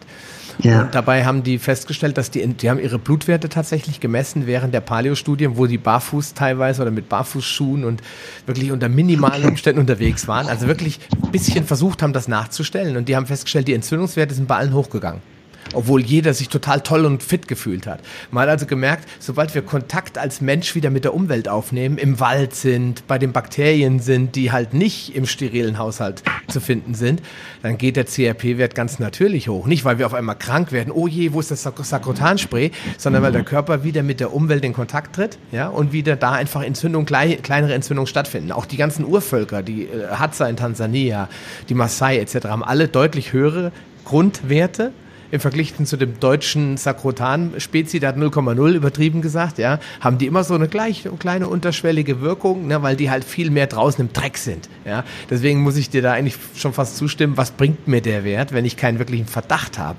Ja, ja oder ich, ich, es könnte ja auch umgekehrt sein, das Immunsystem wird ja vielleicht auch trainiert durch solche Aktionen. Genau. Also ein erhöhtes CRP kann ja auch einfach heißen, da ist jetzt wenigstens mal was los. Da wird was gemacht, da wird trainiert ich meine, wenn er bei 30 ist, okay. Aber okay. so eine latente Erhöhung und das wäre dann wirklich im Zusammenhang mit einer unsterilen Umwelt, dann würde ich aber auch vermuten, dass die Person vorher sehr hygienisch aufgewachsen ist und jetzt endlich mal das Immunsystem was zu tun kriegt. Ich bin eh kein Freund von diesem ganzen Sterilwahn. Ja. Ich finde, wir müssten unser, unserem Immunsystem viel mehr was antun. Ja. Ey, was glaubst du, was mich die Leute an? Mir ist was von einem, von einem von einem Riegel runtergefallen im Bus. Ich habe das aufgehoben und habe das einfach gegessen. Die haben mich angestarrt, als ob ich ein Alien wäre. Ja, genau. ich, wo ich mir denke, mein Gott, was soll mir denn passieren? Glaubt ihr, ich falle jetzt tot um und ich werde zum Zombie? Habt ihr einen Schaden oder was? Die Bakterien sind doch auf dem Boden und dann sind die auch in der Luft, natürlich. Die sind doch überall. oder die Leute, die alles mit dem Tüchlein ab, ab wo, wo, sie überall hinfassen und wo ich mir denke, du wirst am allermeisten krank, weil dein Immunsystem wird ja gar nicht mehr trainiert. Das ist wie wenn ich meine Arme in Gips legen würde und mich wundere, dass ich irgendwann einen Wasserkasten nicht mehr heben kann. Ja. Das ist für mich einfach verkehrte Welt. Ich würde das wirklich sehen als Marker für das Immunsystem wird jetzt endlich mal gefordert, ist am Trainieren und ich könnte mir vorstellen, dass es mit der Zeit dann wieder runtergeht, wenn das Immunsystem dann wieder ein bisschen auf Zack ist. Deswegen muss man diesen Wert, wie du eben schon gesagt hast, auch sicherlich öfter ja. regelmäßig nachprüfen. Das kann man ja mittlerweile sogar schon zu Hause machen. Ja, äh, das, das heißt, man schickt, lässt sich ein Lanzettenset schicken und piekst sich mal in drei Finger und dann hat man die Werte relativ schnell. Also dafür muss sich keiner mehr in irgendeine stickige Praxis setzen und sich zuhusten lassen. Ja, das ist ja der Vorteil mittlerweile. Aber gut, jetzt hast du diese Blutwerte genannt, die du jetzt auf jeden Fall bei so einem völlig unspezifischen Typ erfassen würdest. Ähm, jetzt, wenn du mal zurückblickst äh, in der Vergangenheit, was für Leute du in deiner Praxis hattest, welche Werte haben denn da generell nicht gestimmt? Jetzt von den Zuckerwerten haben wir gesprochen, aber was denn ja. auffällig, wo findest du immer wieder ganz auffällig schlechte Werte? In welchem Bereich? Also was mir auffällt beim Harnstoff, das ist das Lustige, der ist ja auch ein Marker für den Eiweißstoffwechsel. Und wenn die Leute sehr viel Eiweiß essen, ist der sehr Wert hoch. Und wenn sie extrem viel Eiweiß essen, also so Bodybuilder, die dann meinen, sie müssen 500 Gramm Eiweiß am Tag essen, die haben dann Werte weit über der Norm. Aber was ich an Frauen habe teilweise mit einem Handstoff in der untersten Normgrenze oder sogar drunter, die essen kein Eiweiß, die Leute. Die essen am Tag 20, 30 Gramm Eiweiß und ich bin erstaunt, wie widerstandsfähig unser Körper ist, mit so wenig Eiweiß durchzukommen. Und dann erzählen die mir natürlich, sie haben den ganzen Tag Hunger Die machen fünfmal die Woche im Fitnessstudio Sport, haben aber keine Muskeln. Klar, woher sollen sie auch kommen? Und dann fahre ich denen das Eiweiß hoch und die haben einen Muskelaufbau, das ist jenseits von Gut und Böse. Mhm. Und die verlieren so viel Fett, weil die mit dem Eiweiß dann einfach viel länger satt sind. Also den Harnstoff würde ich mir mal ganz genau anschauen. Und wenn der ziemlich weit unten ist, dann ist das ein guter Hinweis, dass ich mal meine Eiweißzufuhr überprüfen sollte. Und ich wahrscheinlich mit mehr Eiweiß einen super Umbau, Muskeln hoch, Fett runter erzielen kann. Teilweise sogar ohne Sport habe ich das bei Frauen gehabt. Hm. Das heißt, Harnstoff, äh, wir haben ja einmal, ähm, es gibt ja noch einen zweiten Wert, ne? Also es gibt Harnsäure, glaube ich, ne? Genau, das und, ist was ganz anderes. Genau, vielleicht erklärst du nochmal den, den Unterschied, wie, wie der Harnstoffwert zustande kommt. Also, der Harnstoff ist, ist Genau, der Harnstoff ist ein Marker für den Eiweißstoffwechsel. Der entsteht immer, wenn Aminosäuregruppen ineinander umgebaut werden. Mhm. Dann wird Harnstoff aus dem Stickstoffatom gebildet als Abfallprodukt. Ja. Und wenn ich sehr wenig Eiweiß esse, entsteht wenig Abfallprodukt und der Harnstoffspiegel ist niedrig und dann esse ich wahrscheinlich richtig wenig Eiweiß. Ja. Und die Harnsäure ist ein Abbauprodukt aus dem Erbmaterial des Zellkerns. Das steigt entweder an, wenn ich massiven Zellzerfall habe, das wäre jetzt bei Leukämie zum Beispiel, bei Chemotherapie, oder wenn ich faste, wo dann auch ganze Zellen mit abgebaut werden und verloren gehen. Also sehr strenge Diäten. Das Klassische heute wäre aber, dass der Körper die Harnsäure als Abfallprodukt des Zellkernstoffwechsels nicht aus dem Körper rauskriegt. Durch Alkohol und hohes Insulin wird die Harnsäure im Körper zurückgehalten. Und dann kann es Gicht geben, wenn die Harnsäure sich dann ablagert und auskristallisiert. Gicht ist bei mir immer ein Problem des Insulinspiegels und nie von irgendwelchen Purinen oder so ein Quatsch. Ja, das wollte ich jetzt gerade fragen. Mein Vater ist auch äh, schon ganz junger Mann, äh, weiß ich noch, heute sehe ich noch vor mir auf dem Boden liegen, äh, in Krämpfen verfallen, mit Steinen, Nierensteinen etc. Oder weiß es gar nicht, welche Steine, Gallensteine werden es jetzt gewesen sein, das wäre ein anderes Thema. Nierensteine, es sind eher das früher auskristallisierte Harnkristalle, die sich dann ihren Weg durch die Nierengefäße äh, machen und dann natürlich unglaublich Schmerzen verursachen. Ja. Und seitdem hat er eigentlich immer vermutlich Probleme damit gehabt und hat dann auch immer äh, verschiedene äh, äh, Sachen genommen, auch zuletzt ein ganz bekanntes Präparat, was mir jetzt gerade nicht einführt, äh, glaube ich, Am Amiolpyrol oder so, ich kriege die ganzen Namen mhm. zusammen und ähm, hat damit dann natürlich eine Linderung äh, erreicht, aber ich habe immer gesagt, ganz, äh, ganz ehrlich, Papa, das ist kein Problem, das am Schnitzel liegt. Das ist ein Problem, das, äh, wie du schon gesagt hast, eher auf den Zuckerstoffwechsel zurückzuführen. Am Lifestyle liegt. Ja. Und wenn es um Nierensteine geht, ist natürlich immer die Flüssigkeitszufuhr das A und O. Weil völlig egal, was der Nierenstein ist, wenn du wenig trinkst und wenig Urin bildest, wird es schneller auskristallisieren. Völlig egal, aus was der Stein besteht. Also die sind lebenslang dazu verdonnert, viel zu trinken, egal was. Ja. Aber ja, du weißt selber, ein Medikament nehmen ist immer einfacher, als von Grund auf den Lebensstil umzustellen. Und je älter die Menschen werden, ich merke das ja teilweise an mir selber, umso schwerer wird es hm. grundlegende Gewohnheits- und Verhaltensmuster komplett umzustellen. Das machen wir einfach nicht mehr gern. Ja, gut, klar. Und mein, äh, mein Vater gehört zur Generation, kommt von alleine, geht von alleine. Ach so. Das ist, ja. das ist äh, manchmal ist es ja auch so. Manchmal hat man wirklich Symptome, wo der Körper einfach mal ein bisschen ein bisschen mickert, ein bisschen rummocken, dann ist, muss man nicht gleich in was einwerfen.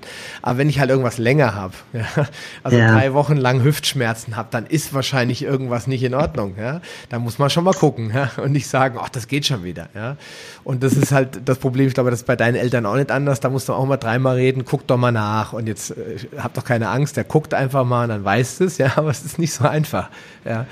Und äh, man möchte ja auch seinen eigenen Eltern nicht irgendwie so eine Vorhaltung machen. Das ist ja auch so, bei der eigenen Familie hört es meistens auf mit der Beratung. Prophet im eigenen Land, genau. Genau, Prophet im eigenen Land ist nicht ganz so gut. Aber Harnstoff, das finde ich, ist ein spannendes Thema. Ich möchte da noch mal eine Zielgruppe ansprechen, von der ich glaube, dass sie äh, sich diesen Wert auch besonders gut anschauen sollte, nämlich die Veganer. Weil ich glaube, Veganer haben ganz oft ein Problem, dass sie äh, zu wenig Protein aufnehmen, sei es unbewusst oder sei ja. es bewusst. Ja? Manche machen es ja mit Absicht. Und dann kommen ja solche Mythen raus, wie zum Beispiel, kann ich alles mit, mit äh, Algen oder mit Soja oder was immer supplementieren. Äh, hast, äh, jetzt, ich bin jetzt mal ganz provokativ, hast du manchmal Veganer auch bei dir? Ja, ja, klar. Und äh, stellst du dann gerade da beim Harnstoff solche Sachen fest? Die sind besonders niedrig, ja. Also wenn das Veganerinnen sind, dann habe ich meistens da die niedrigsten Handstoffwerte und dann weiß ich eigentlich, mit der Maßnahme würde ich bei der Frau das Körperfett maximal reduzieren, die Muskelmasse super aufbauen können. Es geht nur darum, wie verkaufe ich das und wie kriege ich das in sie rein. weil natürlich gewisse Eiweißquellen naturgemäß wegfallen. Und mit und so viel Soja, Edamame und Taipei kannst du halt fast gar nicht essen, sodass es meistens über irgendwelche veganen Eiweißshakes läuft.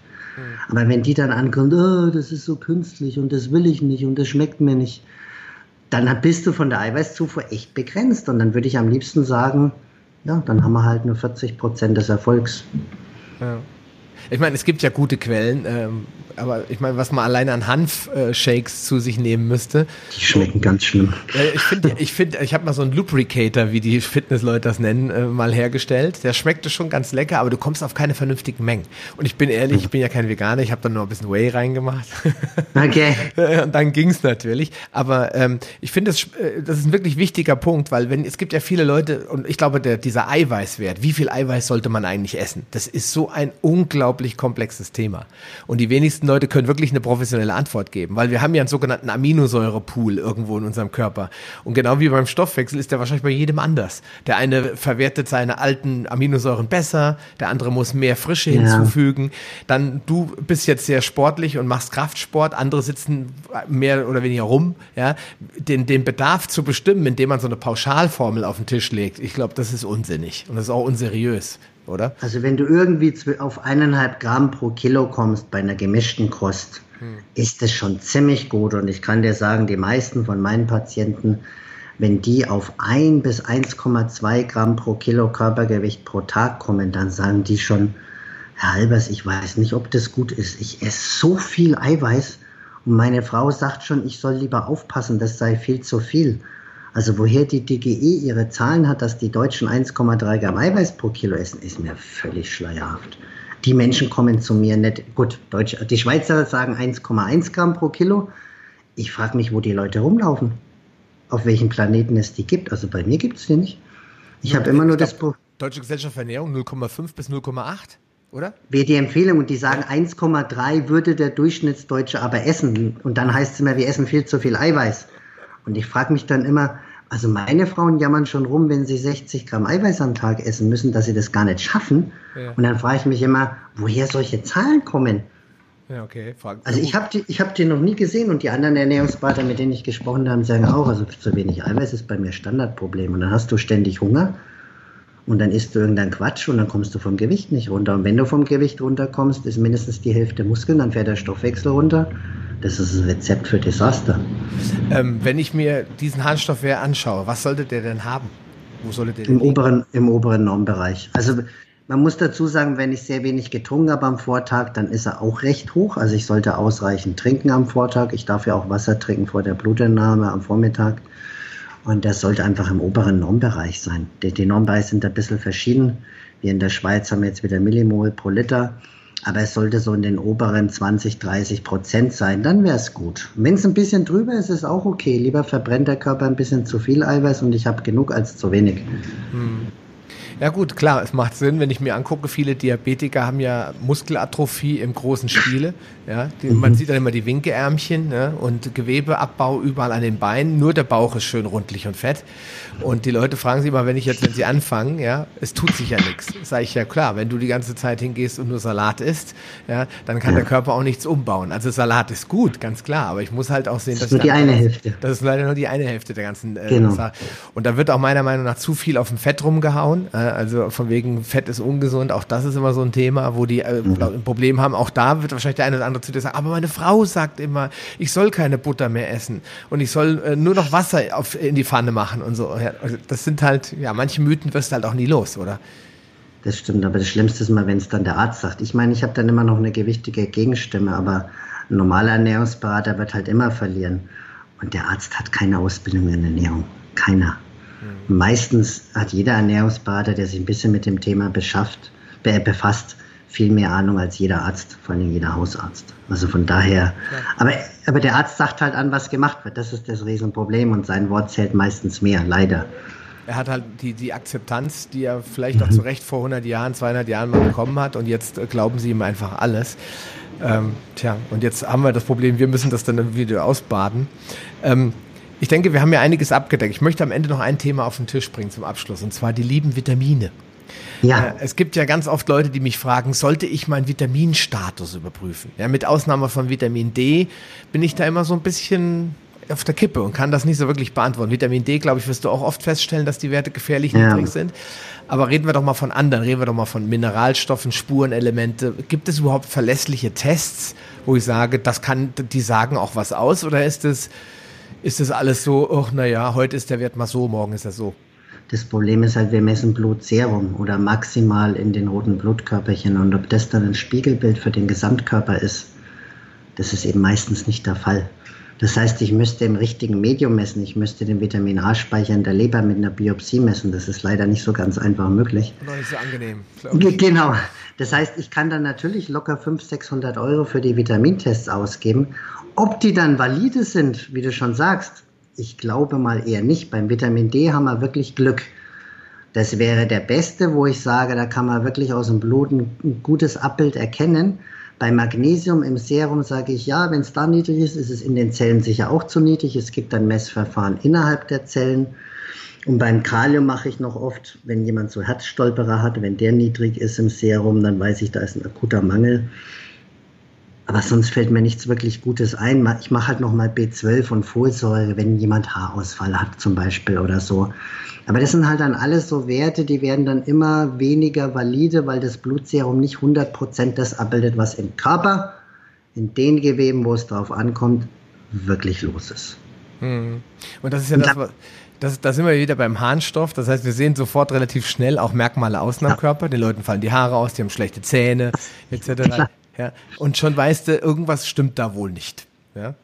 Ich bin halt auch immer der Meinung, die Leute kümmern sich, die zäunen das Pferd von hinten auf. Sie machen dann quasi die ganzen Mikronährstoffe, wo ich mir sage, bring doch mal deine Energiebilanz in Ordnung. Wie viel isst du eigentlich? Wie viel führst du zu? Wie viel Eiweiß isst du? Kohlenhydrate, Fett. Es das heißt ja schon Makronährstoffe. Das sind die wichtigen Bausteine, ja. Klar. Damit fange ich doch mal an. Und wenn ich da safe bin, wenn ich mein viszerales Fett unten habe, wenig Körperfett habe, sportlich aktiv bin, dann kommen die Specials. Klar, bei Frauen kann man Ferritin da mal die Eisenspeicher anschauen.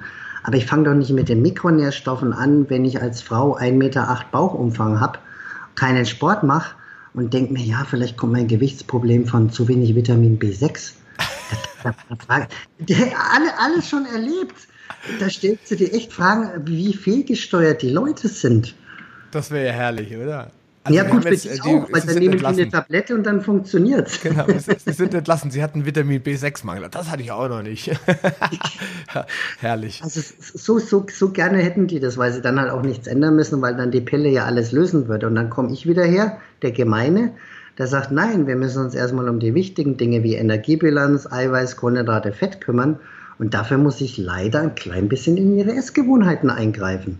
Leider, Sonst ja dem Stillen denke ich mir, sonst würden sie ja nicht so aussehen, wie sie aussehen, wenn das alles perfekt wäre. Ja, genau. Aber wenn du diese Leute dann zumindest äh, abholen kannst, dass die ja. dann auch sagen, ja, stimmt, das klingt eigentlich logisch. Dann ist ja alles in Ordnung. Natürlich schmunzelt man innerlich und denkt, wie kommt die jetzt auf das schmale Brett? Aber eigentlich mhm, ist, mhm. klar, die Leute sind auch beeinflusst von Werbung und Medien und hier ein Pillchen und da ein Pillchen und, der, und der neue Antioxidantiensaft und der soll es dann schaffen und so weiter. Wenn die Leute am großen Ganzen nicht arbeiten, wie schon gesagt, dann äh, bringen die Mikronährstoffe oder noch, noch weiter unten die Spurenelemente relativ wenig. Ne? Und ich glaube, wenn du die Leute auf eine vernünftige Ernährung gebracht hast und die essen anstatt gar kein Salat, jetzt jeden Tag einen mittleren Salat, dann nehmen die automatisch schon wieder viel mehr Mikronährstoffe auf, ja. Und dann äh, werden die Werte ja, das wirst du ja bestätigen, nachher am Ende auch besser aussehen. Das heißt, irgendwann sagst ja. du zu den Leuten, ich habe mir die Werte jetzt angeschaut, für mich gibt es hier nichts mehr zu bemängeln. Ja, ich, ich will nicht sagen, sie sind geheilt, aber es geht ihnen wieder gut. Ich wünsche ihnen alles Gute für die Zukunft. Bleiben sie dabei. Hier ist der Plan, halten Sie sich dran. Mhm. Und dann ist das Thema für dich ohnehin erledigt, oder? Meistens kommt dann eher noch, ja, sehe ich ein, aber ich würde gerne noch am Bauch ein bisschen Fett verlieren. Also dann kommen noch so kosmetische Aspekte dann oft mit rein. Und manchmal kommen die Leute auch nach zwei Jahren wieder, haben dann vielleicht 15 Kilo zugenommen. Dann sage ich, schicken Sie mal zu, wie Sie sich im Moment ernähren. Das hat nichts mit dem zu tun, was wir damals besprochen haben. Also die Leute sind eigentlich dann auch nicht in der Lage zu sagen, ich nehme jetzt nochmal den letzten Plan von damals, damit hat es ja super funktioniert. Und dann frage ich die und dann kommt immer so, ja, das hat sich dann so eingeschlichen und dann war ich auf einmal nicht mehr gewohnt, das mit dem Eiweiß und dann hatte ich ja den neuen Job und dann wieder mehr in der Kantine. es schleicht sich dann bei manchen wieder so ein Schlendrian ein, aber die kommen nicht auf die Idee zu sagen, ich mache es jetzt einfach genauso wie damals, wo es so gut war, ja, sondern die kommen dann wieder zu mir und eigentlich muss ich nur noch das Alter nochmal neu auffrischen und wieder präsentieren. Genau. Äh, lieber äh, Thorsten, noch zum Abschluss, wenn wir die äh, Werte haben jetzt alle durchgeguckt, wenn jetzt jemand äh, sagt, er ähm, möchte seine Blutwerte mal überprüfen, jetzt gibt es ja ganz viele Portale mittlerweile. Ja? Ich persönlich ähm, bin ja auch ein Freund von, von Omega-3 auch, das mal zu mhm. überprüfen mhm. bei dem einen oder anderen und Vitamin D, das sind so die zwei Sachen, die, die sollte jeder von sich kennen zumindest. Ja. Oder ich bin da ja noch rigoroser, ich werfe das einfach ein. Solange es mir gut geht, dann wird es schon passen. Genau. Ja. Aber wenn ich jetzt, wenn die Leute sagen, ja, sie haben da jetzt den äh, Friemel-Fruzzi-Test für zu Hause, was hältst du von, von Online-Bluttest? Labors etc. gibt es in der Schweiz wahrscheinlich genauso. Ähm, macht das Sinn? Ich meine, die Standardwerte machen die ja alle, aber wir haben jetzt gesprochen über ein Homa, das können die sowieso nicht bestimmen, weil Insulin kannst du zu Hause nicht messen. Ja, aber macht das Sinn, zum Beispiel Cortisol oder was auch immer mal zu Hause zu messen oder sagst du, das macht keinen Sinn? Gut, Cortisol-Tagesprofil könnte ich nur auf der Arbeit machen, weil ich kann ja nicht im Labor sein, dann ist es ja kein Tagesprofil, das müsste ich über Speichel machen. Ich habe halt von diesen ganzen Vitamin D, Omega-3-Tests jetzt nicht nur Gutes gehört, sondern eben auch, die Werte können gar nicht stimmen. Ich frage mich dann immer, wo das Problem ist, einmal zum Arzt zu gehen, mal einen Termin abzumachen und zu sagen, dreimal im Jahr gönne ich mir das einfach. Hm. Und dann weiß ich, dass es einigermaßen sicher ist, wie wenn es durch Transport, Lagerung vielleicht doch irgendeinen Schaden hat. Also ich habe gute Werte schon gehört und ich habe auch von Leuten gehört, die gesagt haben, das, sorry, aber das kann nicht stimmen von der Firma XY, keine Ahnung. Hm. Ich mache das lieber wieder beim Hausarzt. Hm. Na gut, aber die Entscheidung liegt ja sowieso bei jedem selbst. Und Definitiv, ja. Bei so einem Gesamtwert, wie wir eben drüber gesprochen haben, wo einer so unspezifisch unterwegs ist und sagt, ich weiß nicht, was mir fehlt, macht das sowieso keinen Sinn. Dann gehe ich zum Arzt und lasse das lieber, Klar. bespreche das. Und dann gleich die Frage, gehe ich dann lieber nicht schon von vornherein zum Präventivmediziner, zum, zum Naturheilkundemediziner, zu einem, ja. der ein bisschen mehr Zeit sich für ein Gespräch nimmt? Ja, definitiv. Ja. Anstatt dass ich mich jetzt in irgendeine verhustete, verrauchte Praxis einsetze, wo der dann nach fünf Minuten den Block zückt und sagt, ich schreibe Ihnen da mal was auf. Aber ja, ich glaube, damit geht es schon los. Blutwerte. Der dann auch sagt, Blutwerte, die und die brauchen wir sowieso nicht, das ist Quatsch, wir machen nur das und das. Nee, das droht mir ja dann auch, weißt du, dann war es ja letztlich umsonst. Genau, dann gehe ich da hin und sitze da und dann kriege ich dann doch wieder die Standardwerte, damit es für ihn schneller ja. geht. Ja. Genau. Also kann man zu abschließend auch sagen, Empfehlung ist immer erstmal, wenn man wirklich krank ist, sich mit dem Arzt zu unterhalten oder sich einen Arzt zu suchen, der das auch äh, nicht nach dem kassenärztlichen Prinzip in fünf Minuten abfrühstückt, sondern dem man vielleicht mal 80 Euro für eine Stunde gibt ja, oder für eine Dreiviertelstunde ja. und dann wirklich da sitzt und am Ende sagt man, oh, jetzt fühle ich mich schon ein bisschen besser, weil ich weiß, der hat mich verstanden. Da ist doch auch schon mal ein wichtiger Punkt erreicht, denke ich. Ne? So, für alle Schweizer, die, äh, die Schweiz ist ja nicht so groß, ne? Um, ähm, naja. ja, wir müssen aufpassen, wer, jetzt, wer das jetzt hört, nicht, dass meine Schweizer Zuhörer nachher sagen, oh, die Schweiz ist groß und stark und wunderbar. äh, aber sie ist vergl verglichen mit Deutschland, ist sie nicht so groß. Das heißt, ähm, deine Kundschaft kommt vorzugsweise aus der deutschen Schweiz, sage ich mal einfach, ne? Oder? Kommen auch mal Italiener aus dem Tessin? Ja, aus dem Tessin kommen schon. Also ich habe ja auch Labore, 30 Labore in der ganzen Schweiz. Ich habe über 400 Patienten, die regelmäßig zu mir kommen. Okay. Jede Woche ungefähr fünf neue. Es wird immer noch voller und noch voller. Also es spricht sich halt schnell rum. Okay. Und ich bin immer vier, fünf Wochen im Voraus ausgebucht. Und ich könnte auch Tag und Nacht arbeiten, wenn ich es mir richtig geben wollte. Mache ich nicht mehr, habe ich auch so Zeiten hinter mir ich versuche halt meine eigene Leistung irgendwie schon auch noch zu erhalten. Aber nee, ich habe natürlich viele aus Zürich, aber auch viele aus den anderen Gebieten mittlerweile. Und manche, die hören halt dann tolle Sachen und dann sagen die, dann fahre ich 300 Kilometer, ist nicht mein Problem, mache ich einfach. Ja gut, ich meine, äh, wenn man einen Arzt sucht, bei dem man ein bisschen besser verstanden wird, muss man auch in Deutschland meistens äh, größere Strecken in, in Kauf nehmen. Und es gibt nicht wenige, also ich weiß es von dem Zahnarzt meiner Frau, ähm, der ist ganzheitlich unterwegs und die hat sich da Amalgam entfernen lassen. Da sind die Leute teilweise aus der Schweiz gekommen. Bis da hoch. Okay, ja gut. Kilometer, ja. Also ich kann das gut nachvollziehen. Wenn die Leute dich jetzt finden wollen, wo finden sie dich denn am einfachsten und schnellsten? Auf der Webseite natürlich, www.albers-concepts.com. Concepts mit C und zweimal S. Und ähm, Info-Ad ist die Adresse. Ich habe auch ein Online-Coaching. Also wenn jemand jetzt sagt, ich will das mit den Blutwerten hier über Deutschland machen und ich will die Ernährungsplanung, eine Trainingsplanung aufbauend auf dem haben, dann ist es auf jeden Fall auch möglich, das Ganze zu machen.